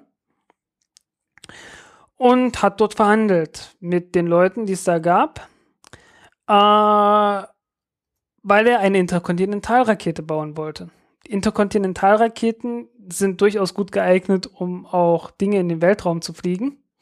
Aber halt auch, um Atombomben auf die Amerikaner zu werfen. Ja, und dagegen kann man das machen. Man benutzt sie einfach für das Bessere von den beiden. Habe ich vor kurzem auch einen Blog drüber geschrieben. Und er hatte sich halt dafür interessiert, dass er zwei von den größten, die, die es davon gab, äh, ich glaube, die Dnepr-Raketen sind das, kaufen wollte und damit halt dann diese Mars-Mission durchführen wollte. Äh, das hat er bald eingesehen, dass das nicht funktionieren wird so richtig oder zumindest nicht langfristig was bringen wird. Und hat dann gesagt, naja, besser wäre es eigentlich, wenn ich die Raketen selber baue. Und so kam es dann zu SpaceX. Das war dann so um 2002 rum. Äh, um 2002 rum äh, wurde halt die Firma gegründet und äh, das Konzept war halt erstmal eine kleine Rakete zu bauen, die Falcon 1. Äh, Falcon übrigens benannt nach dem Millennium Falcon von Star Wars. Nerds. ja, Nerds, ist wirklich schlimm. Äh, und ja, Falcon 1, äh, nicht nur deswegen, weil es die erste Rakete ist, sondern weil man damals schon Pläne für größere Raketen hatte. Äh, und zwar die 1 ist die Zahl der Triebwerke in der ersten Stufe. Ähm, man hat ein neues Triebwerk entwickelt damals. Äh, das stammte von einem kleinen, äh, einem kleinen Triebwerk, das früher mal für die NASA entwickelt wurde, also wurde zumindest davon inspiriert. Namens Fast Track hatte nicht sonderlich viel Schub, aber und, und war auch nicht sonderlich effizient oder irgendwas, aber die hatten sich das angeguckt und die hatten sehr fähige Leute mit dabei gehabt im Team und die haben gesagt, eigentlich ist das verdammt gut, weil das Triebwerk ist sowieso schon auf billig getrimmt und wenn wir dieses Triebwerk dann noch auf Massenproduktion trimmen, dann wird das Ganze noch billiger. Daraus ist dann das Merlin-Triebwerk entstanden. Äh, das Merlin-Triebwerk war am Anfang echt nichts Besonderes. Äh, kleines Kerosintriebwerk mit äh, Gasgenerator, ist nicht sonderlich effizient. Äh, der Schub war irgendwas um die 40 Tonnen, ich glaube nur ein paar 30 Tonnen, ich glaube sowas wie 34 Tonnen oder sowas. Und ja, hat trotzdem gereicht für eine kleine Rakete und das war dann die Falcon 1. Die zweite Stufe hatte ein klein, noch kleineres Triebwerk, äh, das auch nicht sonderlich effizient war, aber halt billig. Und zu der Zeit, so um 2002 rum, gab es gerade so einen Boom von Mini-Satelliten und es gab sehr viel Interesse dafür, dass irgendjemand kleine, also richtig kleine Satelliten von ein paar hundert Kilo ins, äh, in Orbit bringt. Das ist heute wiedergekommen, aber zwischendurch ist das komplett weggefallen. Deswegen endete die Falcon 1 einfach damit, dass man die getestet hat. Die ist ein paar Mal geflogen, hat einen äh, Satelliten mal ausgesetzt, und äh, das war es dann. Ich habe ich hab, ähm, mal recherchiert, was die kleinste Rakete ist, die ein Satelliten, einen Minisatelliten in einen stabilen Orbit bringen kann. Ähm, der Grund ist, ich habe mich interessiert, ob, ob die Verrückten im Camp es schaffen könnten, vom Camp aus eine Rakete mit diesem Radio-Badge in den Orbit zu bringen. Ja. Das war mal eine Spinnerei von mir. Und dann habe ich auch rausgefunden, dass äh, zu, zur Zeit, also aktuell die Falcon 1, die den Rekord als kleinste Rakete hält, die äh, einen Mini-Cube-Satelliten in einen stabilen Orbit bringen kann. Stimmt das immer noch oder gibt es mittlerweile kleinere Raketen? Äh, keine, die fliegt, würde ich sagen. Aber viele, die geplant sind. Okay. Also man, man ist jetzt ernsthaft dabei, mit viele kleine Raketen zu entwickeln und zu bauen.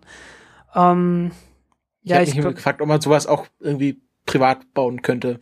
Aber anscheinend. Auch, ja, doch. also ganz pri äh, für privat ist es immer noch eine ziemlich große Nummer.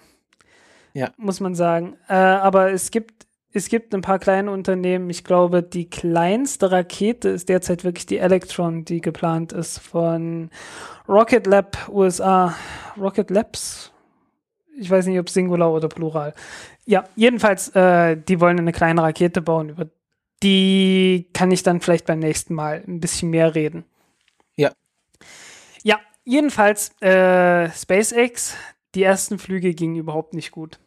Äh, der erste Flug war, glaube ich, 2006 und äh, die fanden statt auf einem kleinen Atoll im Pazifik, wo die USA eine, äh, ja, so eine Militärinstallation hat. Die haben ja davon ja eine ganze Menge namens, oh, schlag mich nicht, wenn ich es falsch ausspreche, Coverline, Qualine oder sowas. Kann sein. Ich hab's mir nie angehört, wie das richtig ausgesprochen wird. Jedenfalls halt mitten im Meer. Und äh, da war dann halt irgendwo eine Mutter gewesen, der die Salzluft nicht allzu gut bekommen ist, weil die war aus Aluminium und die wurde korrodiert und das war dummerweise eine Mutter, die irgendwie für die äh, für eine Treibstoffleitung zuständig war und die ist dann gerissen und äh, das Ganze endete dann relativ unschön. Nach, ich glaube, 37 Sekunden oder so. Also relativ schnell ist die Rakete dann leider kaputt gegangen. Äh, der zweite Flug kam dann 2007. Äh, immer noch mehr oder weniger die gleiche Rakete natürlich mit einem etwas besseren, äh, also mit dem gleichen Triebwerk, aber etwas verbessert und diesmal mit Stahl anstatt von Aluminium an dieser Mutter. Äh, das ist auch nicht kaputt gegangen. Ja, das ist immer so, das ist immer so ein witziges Ding, ne? Du versuchst überall das Gewicht zu sparen und natürlich machst du dann irgendwo einen Fehler. Manchmal. Es gibt die fantastische Geschichte, die man im Space Rocket History Podcast noch hören kann, über den, den ersten, über das erste Landemodul von Apollo 11, ähm, wo sie sich darüber gestritten haben, ob, ähm, ob dieses Landemodul ein, ein Navball braucht, also diese, diese Kugel, die anzeigt, in welcher, in welcher Ebene man sich befindet. Hm. Und ähm, die Astronauten wollen das unbedingt haben und die NASA meint, nein, ist zu schwer. Und dann sind sie halt immer zu Grumman gegangen, die das Teil gebaut haben, und sagt, baut das ein, baut das aus, baut das ein, baut das aus. Und irgendwann hat Grumman gesagt, okay, wir bauen das jetzt ein, aber so, dass wir es im Notfall schnell wieder rausnehmen können. Also haben ein abnehmbares, einen abnehmbaren Naftball gebaut, weil. und der so war natürlich noch viel schwerer. Herrlich. Ja, also, und äh, das ist halt auch, also gerade bei, also man kann sich mal Space Rocket History, gerade zu diesen dreiteilige Serie über das Landemodul, da ging es wirklich immer nur um Gewicht. Da saßen halt die, äh, Ingenieure um die Pläne und haben gesagt, okay, hier können wir noch irgendwie fünf Millimeter Stahl abkratzen. Und deswegen sieht das Landemodul auch so aus, wie es aussieht. Und da kam man auch das erste Mal auf die Idee, dass man Gewicht sparen könnte, indem man einfach nicht Hitzeschilde nimmt, sondern die einfach in diese Alufolie, also in diese Hitzedecke einwickelt. Ah, das kam tatsächlich daher, okay. Ja, hm. dass man einfach also. Gewicht sparen ist in der Raumfahrt. Ich dachte, ich dachte, äh, ne, du, du, ich dachte einfach nur, das wäre schon davor so gewesen. Ich glaube, das ist wirklich erst bei Apollo, sind sie erst bei dem, bei dem äh, LEM 1 äh, draufgekommen, dass man da auch diese Folien nehmen kann. Okay. Ja, jedenfalls Gewicht sparen wollte man auch bei der Falcon 1 und äh, gerade dort war es wichtig, weil das Ding ist halt ziemlich klein und kleine Raketen haben grundsätzlich das Problem damit. Und so ist man auf die verheerende Idee gekommen, äh, dass man, oh Mist, wie heißt das Ganze auf Deutsch? Äh, also in der zweiten Stufe in dem Tank hat man normalerweise so, so kleine Widerstände eingebaut, äh, so, so Scheiben. Die, Jetzt mal auf Englisch. Äh, Baffles. Slosh Baffles. Äh, Puh. ja, es ist schwierig. Ja, mit Englisch, das werden wir immer noch, also ja. Anglizismus ist hier erwünscht. ja, naja, jedenfalls äh, ist das so ein Widerstand, der dafür sorgt, dass der Treibstoff, wenn er so hin und her schwappt, nicht allzu viel schwappt. Und man hat sich gedacht, ja, nee, brauchen wir das bei dem kleinen Tank wirklich? Und hat dann gesagt, nö, brauchen wir nicht wirklich. Das war leider verheerend. Also man muss halt immer sagen, sie haben wirklich überall versucht äh, zu hinterfragen, was ist so traditionelles Zeug, worauf können wir vielleicht doch noch verzichten. Und das war halt ein so ein Ding. Ja, und beim zweiten Flug, erste Stufe hat super funktioniert. Äh, da hat man wirklich seine Lektion gelernt. Dann kam es zur Stufentrennung. Da kam dann das erste kleine Problem. Äh, die zweite Stufe hat die äh, die, die erste Stufe hat die zweite Stufe nach der Trennung ein kleines bisschen angeditscht. Nicht allzu viel, äh, da ist noch nicht viel kaputt gegangen. Und man, man hat halt nur so gesehen, ganz kleines bisschen hat's, äh, hat so geschwankt, aber nicht, nichts, was einem an einem nichts, was einem am Anfang aufgefallen wäre. Äh, dann hat die ganz normal gezündet. Es sah auch alles sehr, sehr gut aus. Aber man hat so langsam aber sicher gemerkt, dass die zweite Stufe angefangen hat zu eiern. Am Anfang ein bisschen, dann immer mehr, dann noch ein bisschen mehr, dann immer noch ein bisschen mehr und irgendwann ist das Ding dann halt außer Kontrolle geraten, mehr oder weniger. Also nicht wirklich außer Kontrolle geraten, weil das, äh, dieses Eiern geht natürlich alles um eine Achse ringsrum und das gleicht sich dann so schon mit der Zeit aus, so dass die Flugbahn schon mehr oder weniger gerade am Ende ist. Aber äh, das Ganze endet halt darin, dass die, dass die Rakete nicht mehr die nötige Geschwindigkeit am Ende haben kann. Und das wurde halt dadurch ausgelöst, äh, dass in der Treibstoff halt äh, ins, ins Schwappen geraten ist. Und ja, die Rakete konnte das nicht mehr ausgleichen irgendwann. Äh, fing sich an zu drehen. Durch die Zentrifugalkraft wird der Treibstoff an den, an den Rand sozusagen gedrängt. Und irgendwann kommt dann der Treibstoff nicht mehr dort an, wo er hin soll. Und dann geht halt das, Treib das Triebwerk aus und dann war es endgültig vorbei. Und dann kam die, dann kam der zweite Flug auch nicht äh, mehr in den Orbit rein. Okay, dann hat man das eingesehen, dass das so nicht funktionieren kann, äh, beziehungsweise dass man das korrigieren muss. Und man hat auch dafür gesorgt, dachte man zumindest, dass die, dass die erste Stufe nicht nochmal gegen die zweite knallt, indem man halt äh, den, äh, ja, indem man halt ein bisschen gewartet, also, äh, äh, ja, also es kam daher, dass das Triebwerk wenn du es ausschaltest, noch einen kleinen Restschub hat. Ne? Die, es kommt noch ein kleines bisschen Treibstoff nach, das ist nicht mehr viel. Äh, der Schub, der übrig bleibt, ist sehr, sehr klein.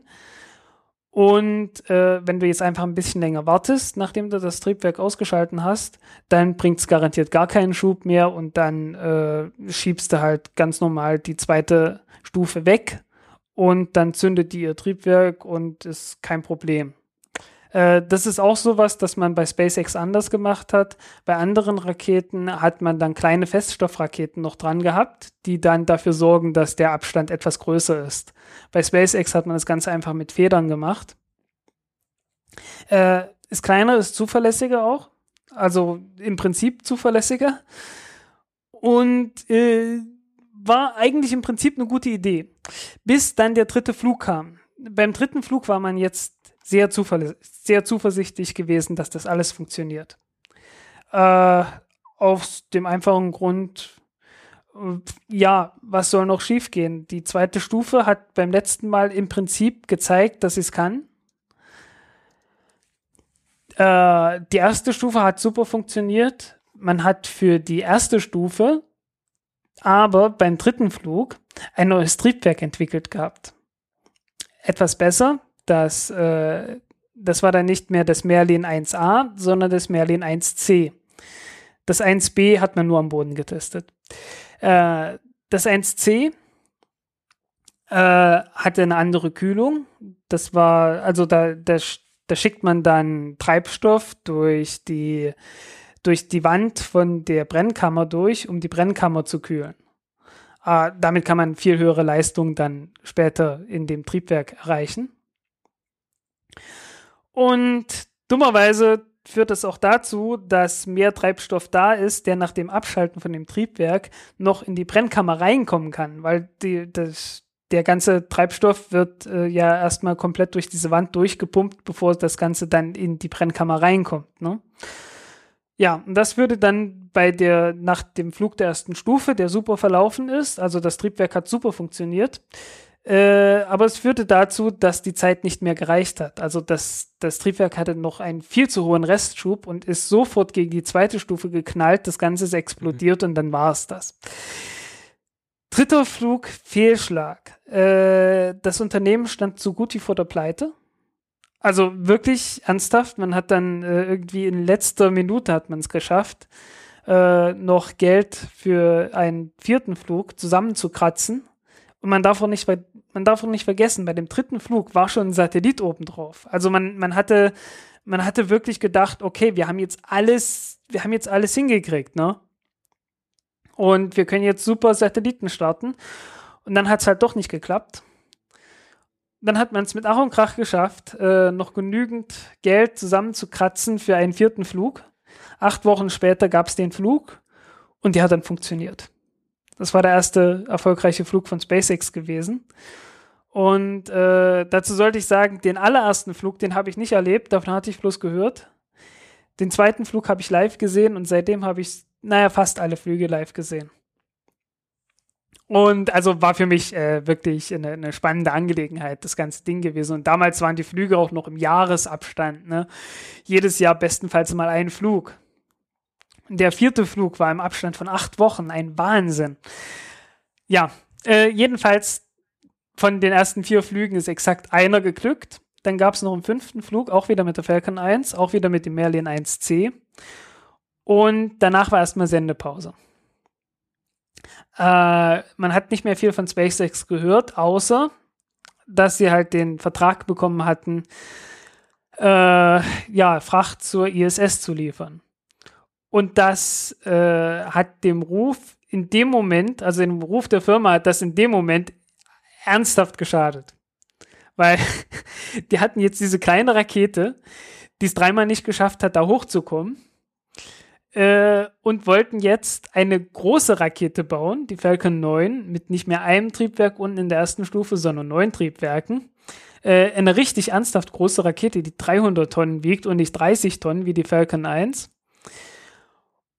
Und damit dann auch noch zur ISS fliegen und äh, ein eigenes Raumschiff dafür entwickeln wollten. Also äh, so richtig viele Leute haben das denen nicht abgenommen, ne? Hm, okay. Dass das Ganze wirklich so klappen kann. Aber wieso haben sie dann überhaupt den Auftrag bekommen? Äh, ich glaube, da, da steckt ein andere. Na, erstens, die hatten sehr erfahrene Leute einfach. Also die hatten im Team schon wirklich sehr erfahrene Leute, die schon sehr viel gemacht haben. Und die haben auch mit der, mit der NASA schon vorher kooperiert. Und ich glaube, ja, das nächste Problem war einfach, äh, dass die Konkurrenz äh, noch schlechter war. okay. Was soll man sagen? Also äh, der, das zweite Unternehmen war Kistler, Kistler Rocket Plane. Äh, die hatten damals Klingt vor. Deutsch.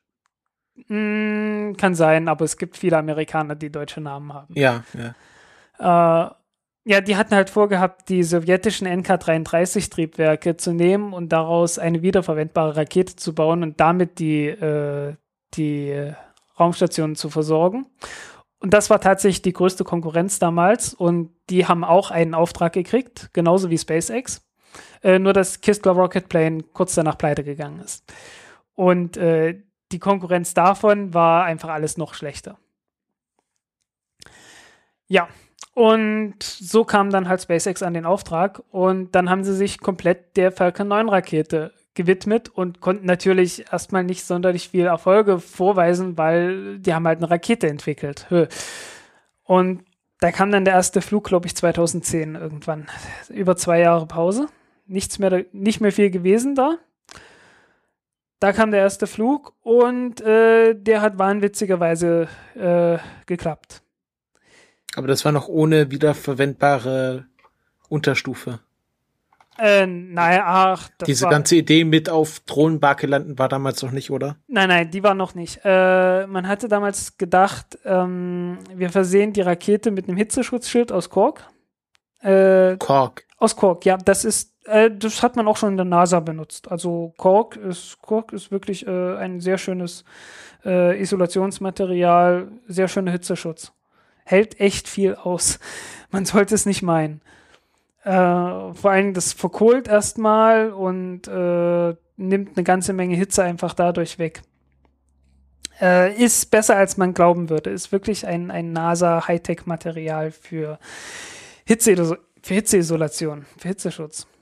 Und äh, hat sich dann gesagt, okay, äh, vielleicht kriegen wir es damit hin, die erste Stufe äh, durch die Atmosphäre durchzubringen oder zumindest den, den Wiedereintritt nach, dem, nach äh, der Stufentrennung hinzukriegen und dann landen wir das Ding an Fallschirm.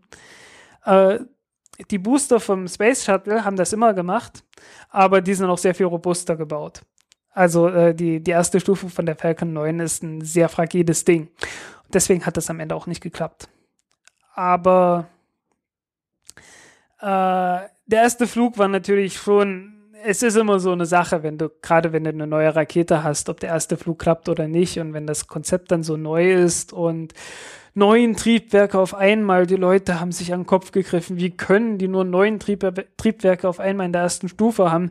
Das klappt doch niemals. Das ist doch viel zu, un viel zu unzuverlässig und haben dabei vergessen, dass die Saturn 1B Rakete damals acht Triebwerke hatte und dass die Ariane 4 Rakete äh, acht Triebwerke hatte und dass das alles funktioniert hat. Es hat man alles vergessen.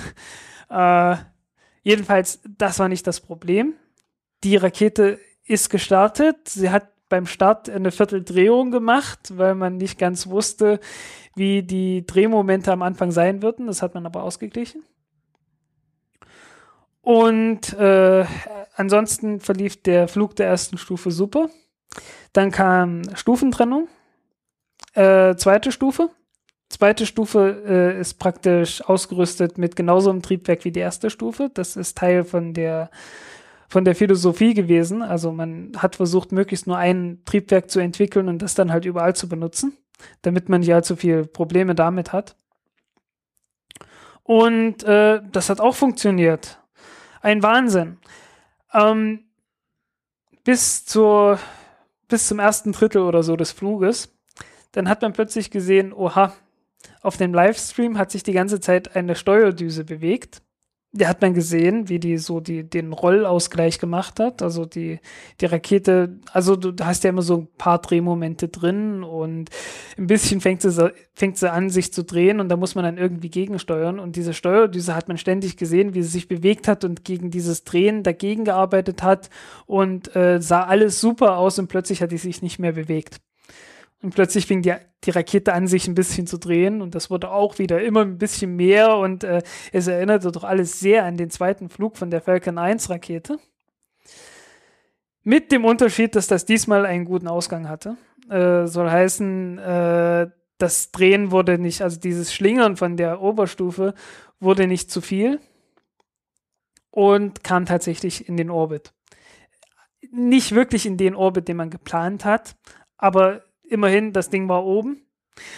Und äh, niemand hätte sagen können, dass das Ganze nicht im Orbit gewesen wäre. Was da oben jetzt im Orbit war, war einfach bloß eine Testnutzlast, die halt eine gewisse Masse hatte und äh, halt Radiosignale übertragen konnte. Viel mehr hat das Ding nicht gemacht. Und mindestens hat es gereicht, um alle Systeme einmal zu testen und um zu wissen, äh, wo es noch Probleme gibt zum Beispiel halt ganz am Anfang den Start, den Drehmoment, dass man, dass die Rakete halt nicht gleich eine Vierteldrehung beim Start macht. Das gab es dann nie wieder. Und man hat herausgefunden, wieso sich die Steuerdüse nicht mehr bewegt hat. Das lag einfach daran, dass man, äh, dass die Steuerelektronik dort überhitzt ist. Mhm. Ja, das passiert. Weil man nicht erwartet hat, dass sie so stark arbeiten muss, oder? Äh, nein, das äh, kommt daher, weil man die bis dahin am Boden getestet hat. Und am Boden gibt es immer Luft. Und die Luft hat ein bisschen gekühlt. Im ah. Weltraum hast du aber Vakuum und äh, ja, man, man hat halt keine Chance. Man hat keine Chance, das vorher festzustellen. Man hätte höchstens so Overkill machen können und alles irgendwie, irgendwie schützen. Ne? Äh, hat man halt nicht gemacht. Dafür gibt es ja Testflüge. Und äh, naja, ne, irgendwie, äh, für irgendwas sind die ja da, damit man halt so Fehler finden kann. Und ja, dann hat man halt eine bessere Isolation dahingesetzt und dann hat das alles funktioniert. Ja, erster Flug war damit äh, vielleicht nur zu 98 Prozent erfolgreich, aber halt dann doch. Kann jetzt nicht sagen, dass sie es irgendwie versagt haben. Also sie haben genau das Teil in Orbit gebracht. Und kam dann gleich der erste Auftragsflug von, für die ISS oder? Das war, war das übernächste. Äh, okay. Der nächste Flug war erst einmal der erste, der erste Test von dem Dragon. Äh, an Bord war ein Rad aus Käse unter einer Käseglocke. da gab es irgendwann mal so einen Sketch von Monty Python über Käse und irgendwie war das so eine Anspielung. Und also, solange sie keinen toten Papagei reinlegen. ja. Ähm, jedenfalls, das war der erste Flug und hat einfach nur zwei Orbits gemacht und ist dann wieder gelandet, aber immerhin, ich meine, ein Wahnsinn. Die haben, die haben jetzt äh, die dritte, Ra die haben jetzt zwei Raketen entwickelt, drei Raketentriebwerke oder äh, je nachdem, wie man es rechnet, auch fünf Raketentriebwerke. Ne? Wenn du die, die Oberstufe von der Falcon 1 noch dazu rechnest und die Steuertriebwerke von dem Dragon äh, und die drei Varianten von dem Merlin-Triebwerk. Dann haben die jetzt, bis, bis dahin hatten die fünf Triebwerke entwickelt und äh, zwei Raketen und äh, das Raumschiff und das hat alles funktioniert, mehr oder weniger. Das war schon ein Wahnsinn.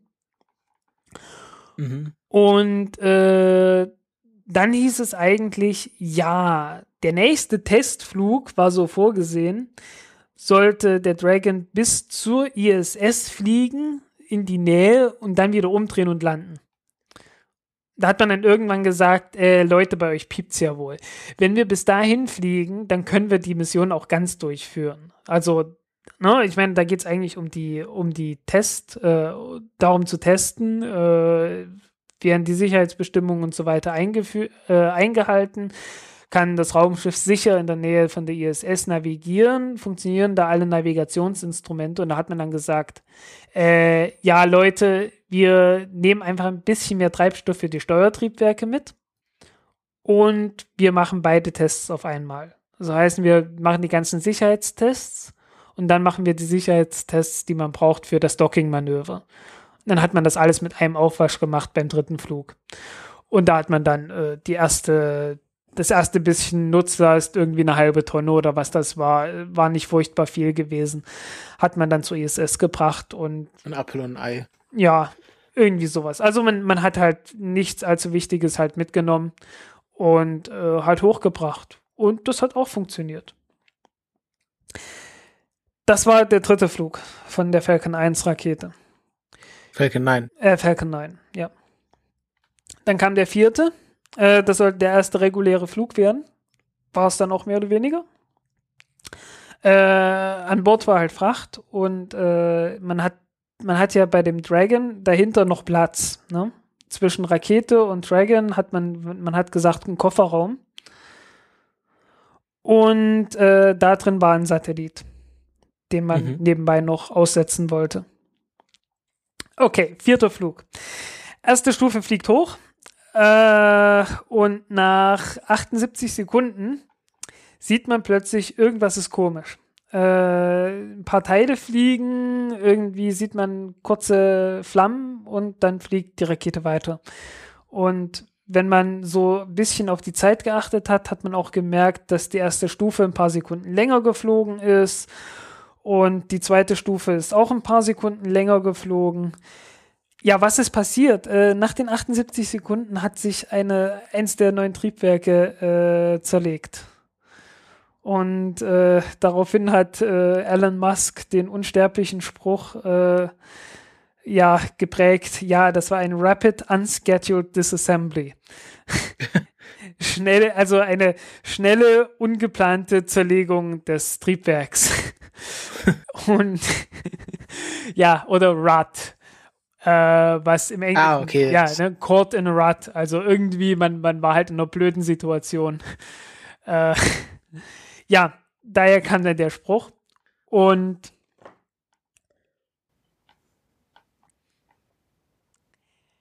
ja, äh, in den Orbit hat man es trotzdem geschafft, weil man hat die, man hat die Triebwerke so voneinander isoliert, dass auch mal eins kaputt gehen kann und die anderen trotzdem noch funktionieren. Und äh, die Mission mit dem Dragon hat auch super funktioniert. Aber in der zweiten Stufe ist immer eine Treibstoffreserve, die genau für den Fall da ist. Ne?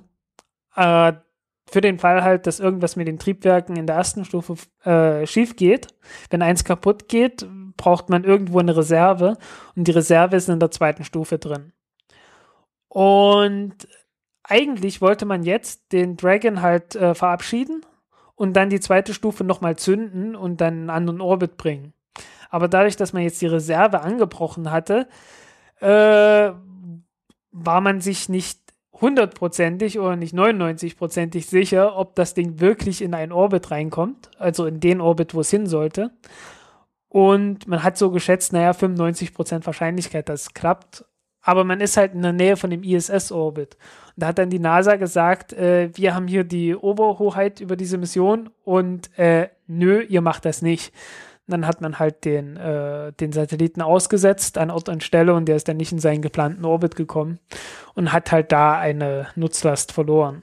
Und bis vor, bis zum letzten Flug war das die einzige oder die letzte Nutzlast, die man da tatsächlich mal verloren hatte.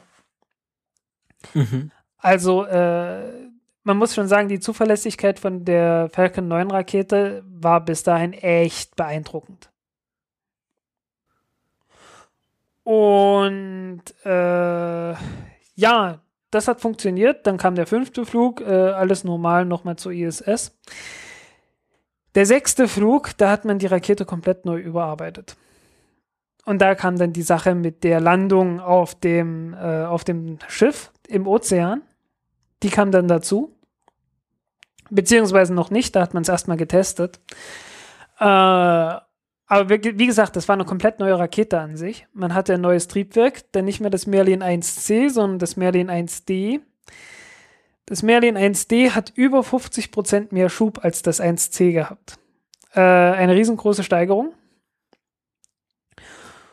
Und ja, damit konnte man eine viel größere Rakete bauen. Und die, die neue Falcon 9 Rakete hat man dann äh, bescheiden bezeichnet als Version 1.1. Mhm. Wog nicht mehr 300 Tonnen beim Start, sondern 500 Tonnen. Hatte auch eine viel größere Nutzlast. Und äh, den ersten Flug hat man mit einem ganz kleinen Satelliten gemacht. Der Satellit hieß Cassiope. Äh, der war ursprünglich dafür gedacht, dass man ihn mit einer Falcon 1 Rakete äh, startet, aber Falcon 1 hat man ja aufgegeben nach dem fünften Flug, um sich komplett auf die Falcon 9 zu, zu konzentrieren. Und so hat man dann halt gesagt, okay, das ist der erste Start. Äh, wir haben dann viel Reserve, wenn du, wenn du einen sehr leichten Satelliten hast, hast du viel Reserve. Es ist eine sehr einfache Mission, die bloß äh, den Satelliten halt schnell aussetzt und fertig. Problem gab es dann bei der, beim zweiten Teil des Ganzen. Also man hat den Satelliten auch ausgesetzt, damit gab es keine Probleme mit der Nutzlast, aber man wollte die zweite Stufe dann neu zünden und das hat nicht funktioniert. Grund war, der Treibstoff ist eingefroren. Äh, man hat eine gewisse Pause dazwischen gehabt, so eine Viertelstunde oder so. Und das hat halt ausgereicht, dass der flüssige Sauerstoff in der einen Leitung äh, den den, das Kerosin, also was halt der Treibstoff ist, äh, in der anderen Leitung zum Gefrieren zu bringen und damit konnte man das, Treib das Triebwerk nicht mehr zünden. Das hat man dann beim nächsten Flug korrigiert und war halt äh, ein glücklicher Umstand, dass man dieses Neuzünden der Stufe in dem Fall noch nicht brauchte. Ja, und äh, wie gesagt, seitdem hat man mit dieser Version der Rakete, ich habe es jetzt nicht mehr im Kopf, ich glaube 13 Flüge gemacht, die alle kein Problem waren. Oder es waren sogar noch mehr. Mhm. Jo.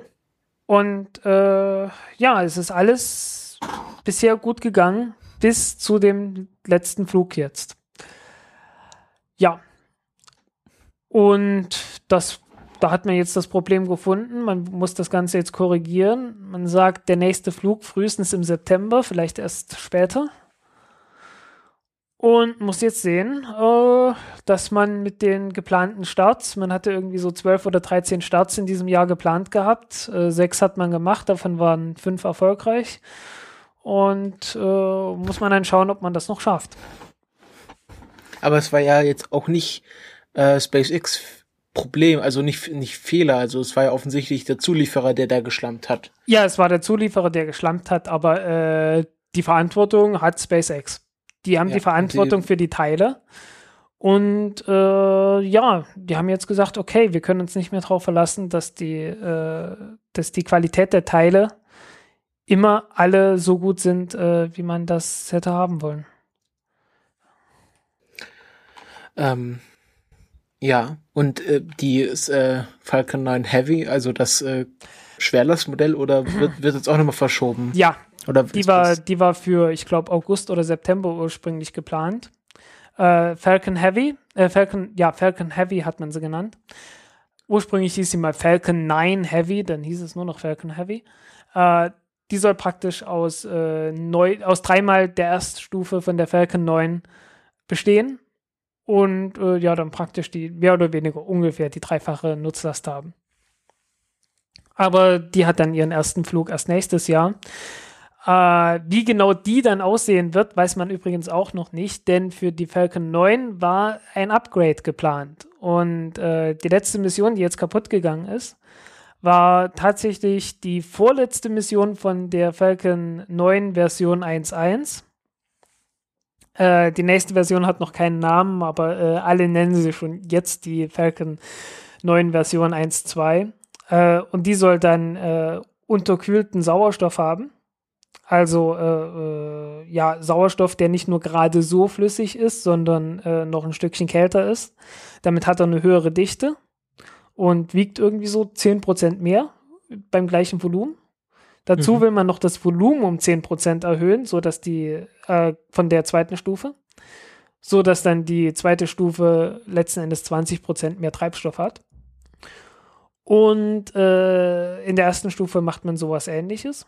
Äh, man macht das Volumen, glaube ich, nicht größer, aber äh, ich glaube, den Sauerstoff macht man trotzdem kälter. Und das Kerosin macht man auch noch ein bisschen kälter, sodass man da auch noch ein bisschen Masse rausquetschen kann. Und das Ganze hat alles zur Folge, dass man äh, das Triebwerk mit einem noch etwas höheren Schub betreiben kann. Weil die, die Turbopumpen, die, also die, die Leistung von der Pumpe hängt im Wesentlichen vom Volumen ab. Und jetzt kann man mehr pumpen und dann hat man auch mehr Schub und äh, hat dann auch noch mehr Leistung. Und ja, das ist dann das nächste und wahrscheinlich wird man das dann auch bei der Falcon Heavy so machen. Ja, und damit bin ich dann mehr oder weniger fertig. Mit Sehr der schön. Geschichte der Falcon, der, der von SpaceX bis hierher. Wie es weitergeht, weiß man noch nicht. Es gibt, also wie gesagt, halt durch die aktuelle Situation muss man sehen, wie sich das genau entwickeln wird. Man entwickelt jetzt auch ein neues Triebwerk und ja, ich glaube, beim nächsten Mal mache ich dann den, den Geschichtsteil von irgend sowas etwas kürzer. Nee, also ich fand es sehr gut. Also bekommt man ja selten so eine komplette Übersicht über SpaceX und äh, ja. ich wette, dass die in den nächsten Jahren äh, große Spieler im, im Feld der Trägerraketen werden. Ja, klar. Äh, Vielleicht baut dann Elon Musk auch noch seinen Schrebergarten auf dem Mars oder so.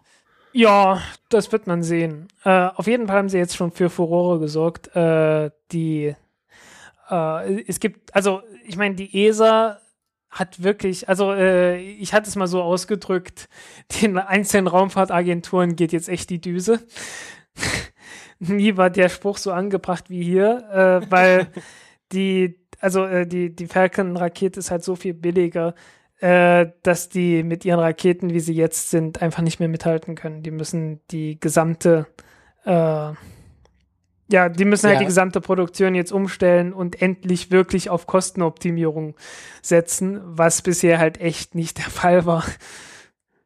Wer, wer ist denn da gerade noch so der große Spieler beim Raketenbauen? Boeing?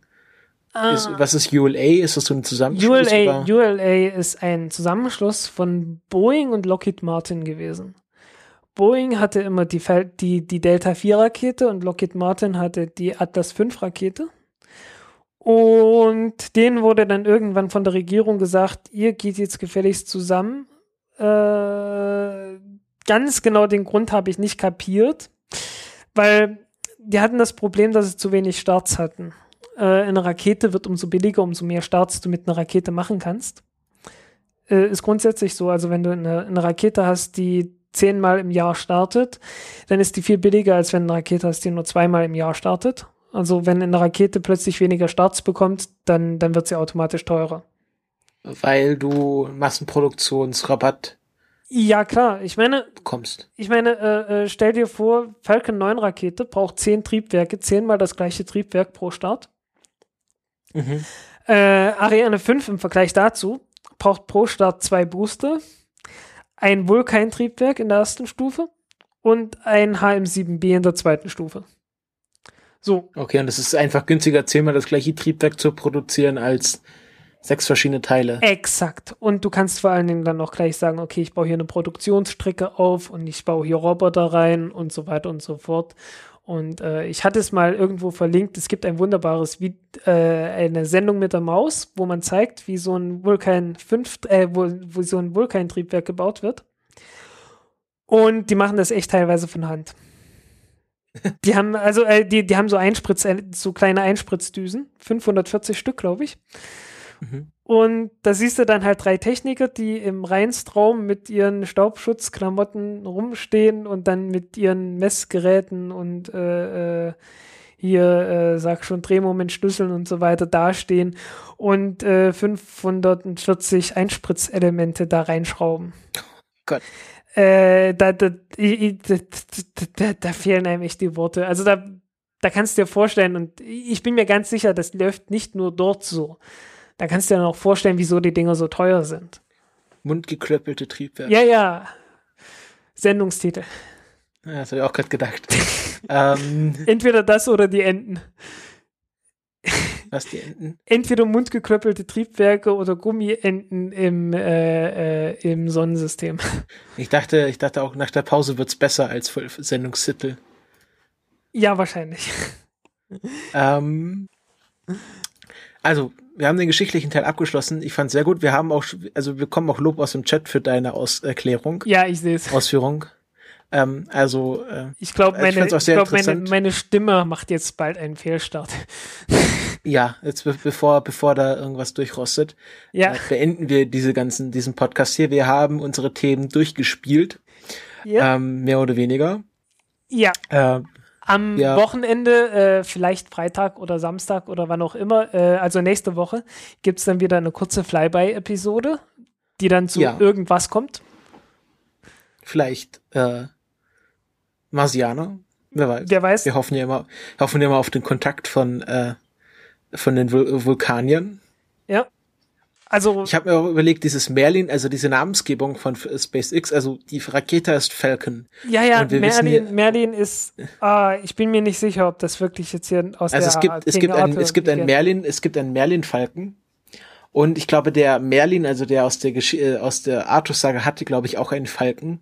Mhm, Aber ich, Das kann sein. wo, wo, wo sie den Drachen hernehmen, weiß ich jetzt auch nicht Äh, ganz genau. das, das kann ich dir sagen. Äh, es hat niemand dran geglaubt, dass dieses Raumschiff jemals fliegen wird. ah, okay. Und äh, es gibt da wohl im Amerikanischen irgendeine Sendung oder Buch oder was in der Richtung, eine Geschichte namens Puff the Magic Dragon. Ah, ja, das kenne ich.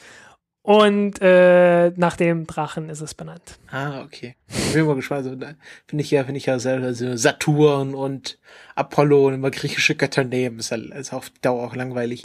Finde sehr schön, dass jetzt irgendwie da äh, auf Pluto äh, die eine Region, nee, doch war Pluto, wo sie die eine Region Cthulhu Plains genannt haben. Ja. Und die, die Pole von äh, Charon, Mordor. Ja, also die, die Namen der, der amerikanischen Raketen äh, kannst du dir angucken, sind meistens irgendwelche großen, mächtigen Götter. Das kam daher, dass das halt alles ursprünglich Raketen waren, die äh, Atombomben irgendwo abwerfen sollten.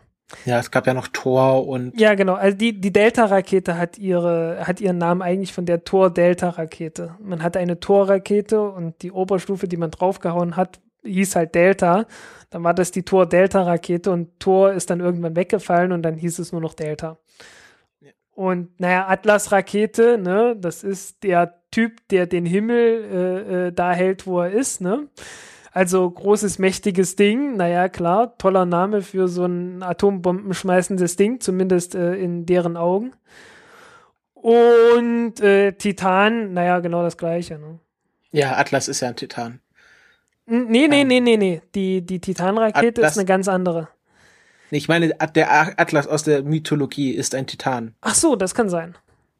Der wurde ja bestraft. Ah, okay. Musste das. Okay, gut. Ähm, da finde ich ja die, die Namensgebung der Russen ist ja da äh, sehr viel friedvoller. Also naja, das, ist ja das ist immer, das ist immer die erste Nutzlast. was? Äh, also in, bei fast allen Raketen ist es die erste Nutzlast gewesen. Die Proton-Rakete hat zuerst den Proton-Raket, äh, den Proton-Satelliten transportiert. Ja, aber das, die, diese Namen, die sie da verwenden, das also Soyuz heißt äh, Bündnis, glaube ich. Ja, irgendwie sowas wie Freundschaft oder so. Ja, nee, Bündnis, das heißt Bündnis, ja, Soyuz ist ja verbannt mit der Sowjet, also Ja, äh, und Mir ist, glaube ich, Frieden ja. und Vostok ist Osten.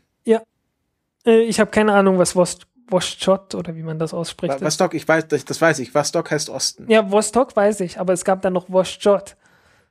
Ah, Das- ah, hm. ja, Muss ich mal ja. nachschauen. Wenn Ja. das interessiert, steht auch alles in der Wikipedia. Äh, ich lerne ab, Ja. ab Winter dann Russisch, dann weiß ich das auch genauer. ja, ich habe mal einen Artikel über die, über die Soyuz-Rakete geschrieben und da habe ich Vostok und Voschot aus, äh, irgendwie Uh. verwechselt. Da waren die Kommentaren, Kommentatoren bestimmt ganz böse. Hey, ja, es ging. Ich habe mich dann rausgeredet.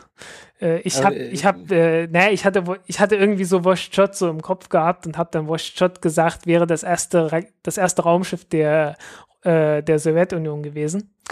Äh, was natürlich falsch ist, weil äh, äh, Gagarin ist natürlich mit Vostok geflogen. Vostok. Oder Vostok, e egal. Äh, oder nicht egal, aber jetzt. Äh, und hat dann gesagt, äh, und hat dann gesagt, äh, ja, aber ein Raumschiff ist nur ein Raumschiff, wenn man damit auch landen kann. Und Juri Gagarin ist mit Vostok natürlich nicht gelandet, sondern vorher mit dem Fallschirm abgesprungen. Folglich war Vostok gar kein echtes Raumschiff und Vostok war das erste richtige Raumschiff. Bloß gut, dass ich mich da rausreden, bloß gut, dass ich mich da rausreden konnte. Aber das habe ich dann genauso auch hingeschrieben. Sneaky, sneaky, sneaky. ähm, okay. Äh, wir haben ja noch eine kleine Rubrik, die dieses Mal etwas mager ausfällt, aber ich würde sie nichtsdestotrotz reinnehmen, damit äh, Tradition entsteht, nämlich die Raketenvorschau. Ja. Wie sieht's denn aus mit Raketenstarts äh, in den nächsten Wochen? Da sieht's echt mager aus. Also wir hatten heute einen äh, aus China, der natürlich nicht live übertragen wurde, weil es China ist, ja. nämlich von der Long March 3B. Ähm, also äh, das ist die Changcheng äh, ja, also so, so heißt die. Äh, die. Die wird richtig ausgesprochen, Changcheng. Also ja, lang. Du, du, kannst Chinesisch, ich kann Russisch, das ist ja. Äh, ist toll, ne? Ja. Also ein bisschen zumindest. Also. Von wo aus startet die aus äh, Chiang? Äh, oh, ich habe keine Ahnung, wo, wo, sie gestartet wurde. Ich, ja, ich, ich habe sie vor mir, aber ich weiß nicht wie. Äh, Xiang, Chiang? Xi'an. Nee, ja. aber das, das kann nicht sein. Warte mal, Xi'an, das, das wäre. Äh, ja, Nordscheid, Xiang, China. So, chinesische Rakete. Da bla, beide Missionen. Äh, ich find's gerade, ich find's gerade sofort nicht, wo es, wo es drinne war. Launch took place. Ach, Xichang. Xichang Satellite Launch Center. Ich habe keine Ahnung, wo es, woher es kommt. Also das, das X, das X im Chinesischen kommt aus dem, kommt wirklich vom griechischen Xi und wird deswegen wie Ch ausgesprochen. Ah, okay, Xiang. Ja, Xi und ähm. das CH ist ein Ch. Xi ah, Chang. Xi Chang, okay.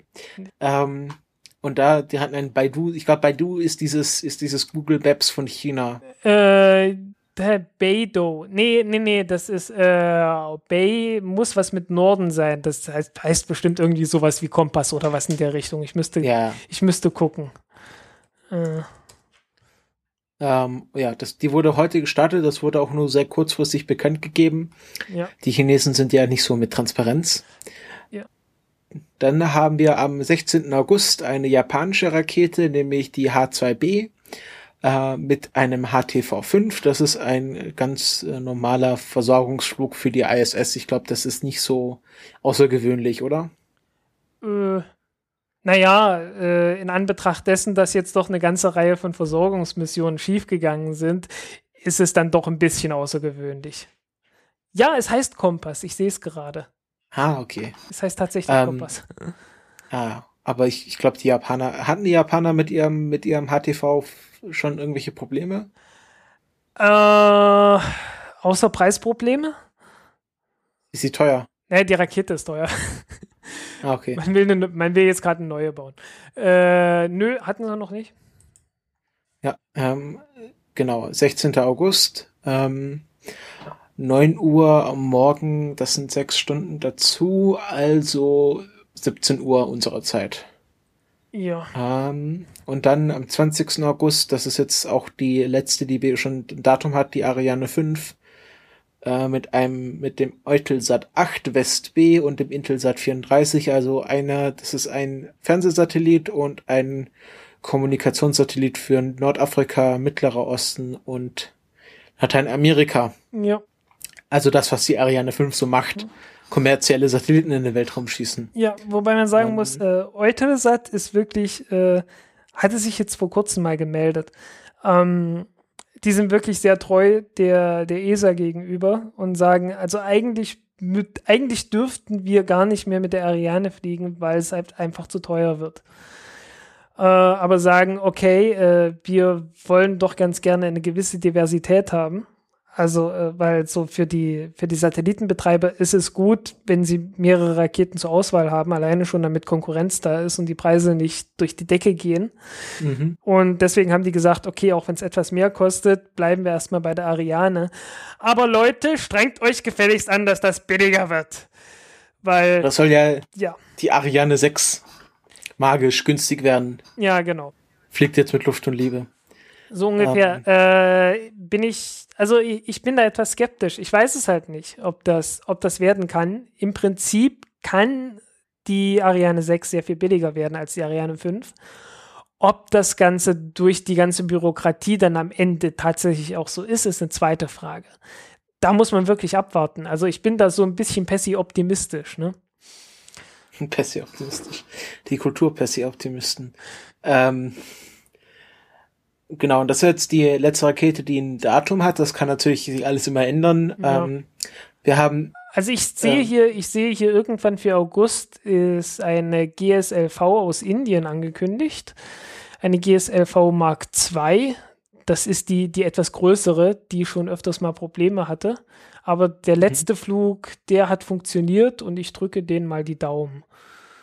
GSLV heißt Geosynchronous Satellite Launch Vehicle. Genau, ja. Also steht schon im Namen drin, was sie machen soll. Genau, ja. Das ist bei den, das ist bei den Indern wirklich toll. Also die haben zwei Raketen, das ist die PSLV und die GSLV. Äh, die PSLV. P steht für Polar. Ja, für polare Satelliten. Äh, aber tatsächlich macht die alles Mögliche. Das, äh, ich finde es ja etwas für, für, so, um, um sich zu merken, immer etwas praktischer, wenn die irgendwelche sprechenden Namen haben, wie Langer, Mar Langer Marsch oder Ariane, ja. ähm, weil so H2B oder GSLV ist ein bisschen komisch zu merken. Ja, das stimmt. Und ich sehe, dass das Proton schon ganz viele Starttermine angesetzt hat. Ja, ne, äh, die haben, was weiß ich, irgendwie acht oder zehn Starts pro Jahr. Also die haben jede Menge. Ja. Aber ist halt äh, schlecht für die Umwelt. Ja, es, die hatten, die hatten vor allen Dingen jetzt beim letzten Mal auch ein Problem gehabt beim Start und die haben jetzt endlich rausgefunden, dass die, äh, also die, die hatten den Grund nicht nur für diesen Fehlstart rausgefunden, sondern auch für zwei oder drei andere weil da war irgendwie so ein Ungleichgewicht in der Turbopumpe drin gewesen. Und äh, das ist eins dieser komischen Probleme, die man manchmal hat. Das geht meistens gut, nur manchmal halt nicht. Und das sind immer die Probleme, die man am, am allerschwersten rausfinden kann. Der einzige, also wir sind hier bei Spaceflight Now in der Launch Schedule, falls ihr. Genau. Ich fragt, es werden wir auch alles verlinken. Äh, der einzige Name, der jetzt mir unbekannt vorkommt, diese Liste ist bei Late 2015 eine Rockot. Ah, Rockot. Äh, oder Rakot. Rakot. Ah ja, russisch. Ja, ja äh, das heißt irgendwie sowas wie Lärm oder Schrei oder sowas. Gott. Ja, äh, und ja, das ist einfach bloß eine umgebaute, äh, eine, eine umgebaute Interkontinentalrakete. Ach Gott. Ja. Damit starten sie äh, dieses Centennial. Äh, Sentinel, Sentinel 3A, ja. Ich glaube 2A, der ist gar nicht so lange her, dass der. Ja, der, das war mit einer Vega-Rakete. Mhm. Und äh, hinter der Rakott, ja, äh, musste dir einfach bloß mal durchlesen, meinen mein Artikel, den ich vor kurzem hatte. Äh, ja. Und zwar hieß der irgendwie sowas wie Atombomben zu Satelliten. Ah ja, genau, habe ich noch nicht ganz gelesen. Fand ich genau. interessant lest euch das Ding durch, äh, da ist das alles erklärt. Da ist auch die Rekord. Da muss mir noch eine Frage beantworten, warum du es für eine schlechte Idee hältst, Schwerter zu Pflugscharen zu, umzuschmieden. Äh, Weil es Schwerter heutzutage praktisch nur noch im Museum gibt und das wäre ja blöd. Ah, okay, ja. Das ist äh, natürlich. Ne, du, dann, ich glaube, Flugscharen. Dann, dann, müsstest du erstmal die, erstmal die Museen plündern, damit du deine Flugschare machen willst. Also, das ist so, das wäre ja wohl blöd, ne? Von daher finde ich irgendwie Atombomben zu Satelliten schon mal viel, viel besser. Mhm. Okay. Das haben wir gute zwei Stunden gerissen. Finde ich eine gute Länge. Ja. Ähm, die befürchteten vier Stunden sind nicht eingetreten. Das kann irgendwann noch kommen, wer weiß. Ja, ähm, ich hoffe, euch hat's gefallen. Äh, ihr verzeiht uns die Verwirrung in dem ersten Teil. Äh, wir versuchen weniger verwirrt zu sein in der Zukunft. Ja, äh, irgendwie, ich weiß auch nicht. Also ich, ich war halt irgendwie etwas wuschig gewesen. Äh, vielleicht sollte ich den Erzählteil das nächste Mal am Anfang stellen, dann bin ich etwas weniger wuschig. ja, das merke ich oft, dass man sich erst einreden muss, also ich merke das, wenn ich schneide, dass ich, äh, umso länger der Podcast geht, umso weniger muss ich schneiden, weil man sich äh, flüssiger unterhält. Ja. Ja, ähm, wir bedanken uns auf jeden Fall für alle Live-Zuhörer. Wir bedanken uns beim Chat. Fall. Wir bedanken uns bei allen Shownotern. Danke, danke, danke, danke, danke für die äh, Unterstützung. Und natürlich auch bei allen Leuten, die bei Flatter geflattert haben. Und wir bedanken uns beim Universum und bei allen anderen auch. Genau. Ähm, äh, wir werden jetzt, ähm, die Frage wird im Chat gestellt, wie unsere äh, Veröffentlichungsrhythmus ist. Das haben wir jetzt so geplant. Wir senden jede Woche. Und zwar eine Woche eine Flyby-Episode, die kürzer gehen wird, also so etwa 20 Minuten, halbe Stunde, wo wir irgendwie so spontan ein Thema nehmen, was gerade aktuell ist. Also das war letzte Woche zum Beispiel die Pluto-Pressekonferenz. Das kann nächste Woche was komplett anderes sein. Ja. Und dann die Woche darauf haben wir dann immer halt eine größere Episode, so wie die hier, die dann zwei, drei Stunden gehen kann, wo wir mehrere Themen vorbereiten und die ausführlicher besprechen. Und das wechselt sich halt immer im Zwei-Wochen-Rhythmus ab, sodass jede Woche eine Folge im Stream landet, aber jede zweite Woche nur eine große Folge und dann die andere zweite Woche dann eine kurze Folge. Mhm. Und so wollen wir dann halt immer aktuell bleiben. Ja. Also im Chat wird gerade angemerkt, dass mit der Kurz- und Langformat, das kennt man irgendwo hier. Äh, ich kenn's nicht. Äh, das Ganze ist komplett spontan entstanden. Das ist einfach so gewesen, äh, das Ding. Das war von langer Hand geplant. Ja, du hast recht, du hast recht. Das war von langer Hand geplant. Wir so lange wie die Ariane 5. Die Ariane 5 war immer eine kommerzielle Satellitenrakete. Genau. So war dieser Podcast, genau. Genau. Äh, wie, äh, vor neun Jahren, vor neun Jahren ist bekanntlich die Mission zum Pluto gestartet und da haben wir schon geplant, dass wenn diese, wenn diese Sonde ihren Flyby macht, dass wir dann die erste Flyby-Episode machen für diesen Podcast und äh, nach neun Jahren ist es nun endlich dazu gekommen und äh, deswegen gibt es jetzt Flyby-Episoden auch bei uns. Ja. Ähm, genau, wenn ihr Fragen, Anregungen oder Beleidigungen habt, schreibt uns die gerne in die Kommentare auf Twitter. Wir sind auch auf Facebook vertreten, da könnt ihr uns liken, followern oder was man sonst noch machen kann. Wir sind auch auf iTunes, wenn ihr da Rezensionen oder Sternchen hinterlassen wollt, das könnt ihr dort gerne tun. Da würden wir uns sehr darüber freuen, dass wir da auch etwas im iTunes Store gepusht werden und uns noch mehr Leute hören. Ähm, ja, wer will, kann auch bei mir auf dem Blog vorbeischauen. Äh, auf jeden Fall. Es gibt jede Menge Raketen-Content, aber auch jede Menge anderes Zeug. Ich habe gesagt Technik, Wissenschaft und Gesellschaft und ein bisschen Geschichte. Ja, das ist eine sehr schöne Mischung. Der Frank ist sehr aktiv, was ich aus eigener Quelle, aus erster Hand äh, bezeugen kann. Also ähm, wie ist es jeden Tag ein Artikel, habe ich so das Gefühl, mindestens, wenn auch zwei sogar am Tag. Ich, ich bin als zuletzt bin ich bei zwei bis drei am Tag. Äh, ja. Ich weiß nicht, ob ich jetzt eine Sommerpause mache, ob, in der ich dann etwas weniger mache, weil ich merke so ein bisschen, dass die Klickzahlen doch sehr runtergehen. Äh, weiß ich noch nicht, ob ich dann das gleich mitmache. Äh, ob ich dann wirklich jetzt weiter drei am Tag mache oder doch wieder nur zwei, aber naja, mal schauen. Ähm, genau, Franks, Franks Blog wird auch noch verlinkt, wird alles in den Show Notes verlinkt. Ähm, und ja, dann sagen wir auf Wiedersehen. Ja, auf Wiedersehen.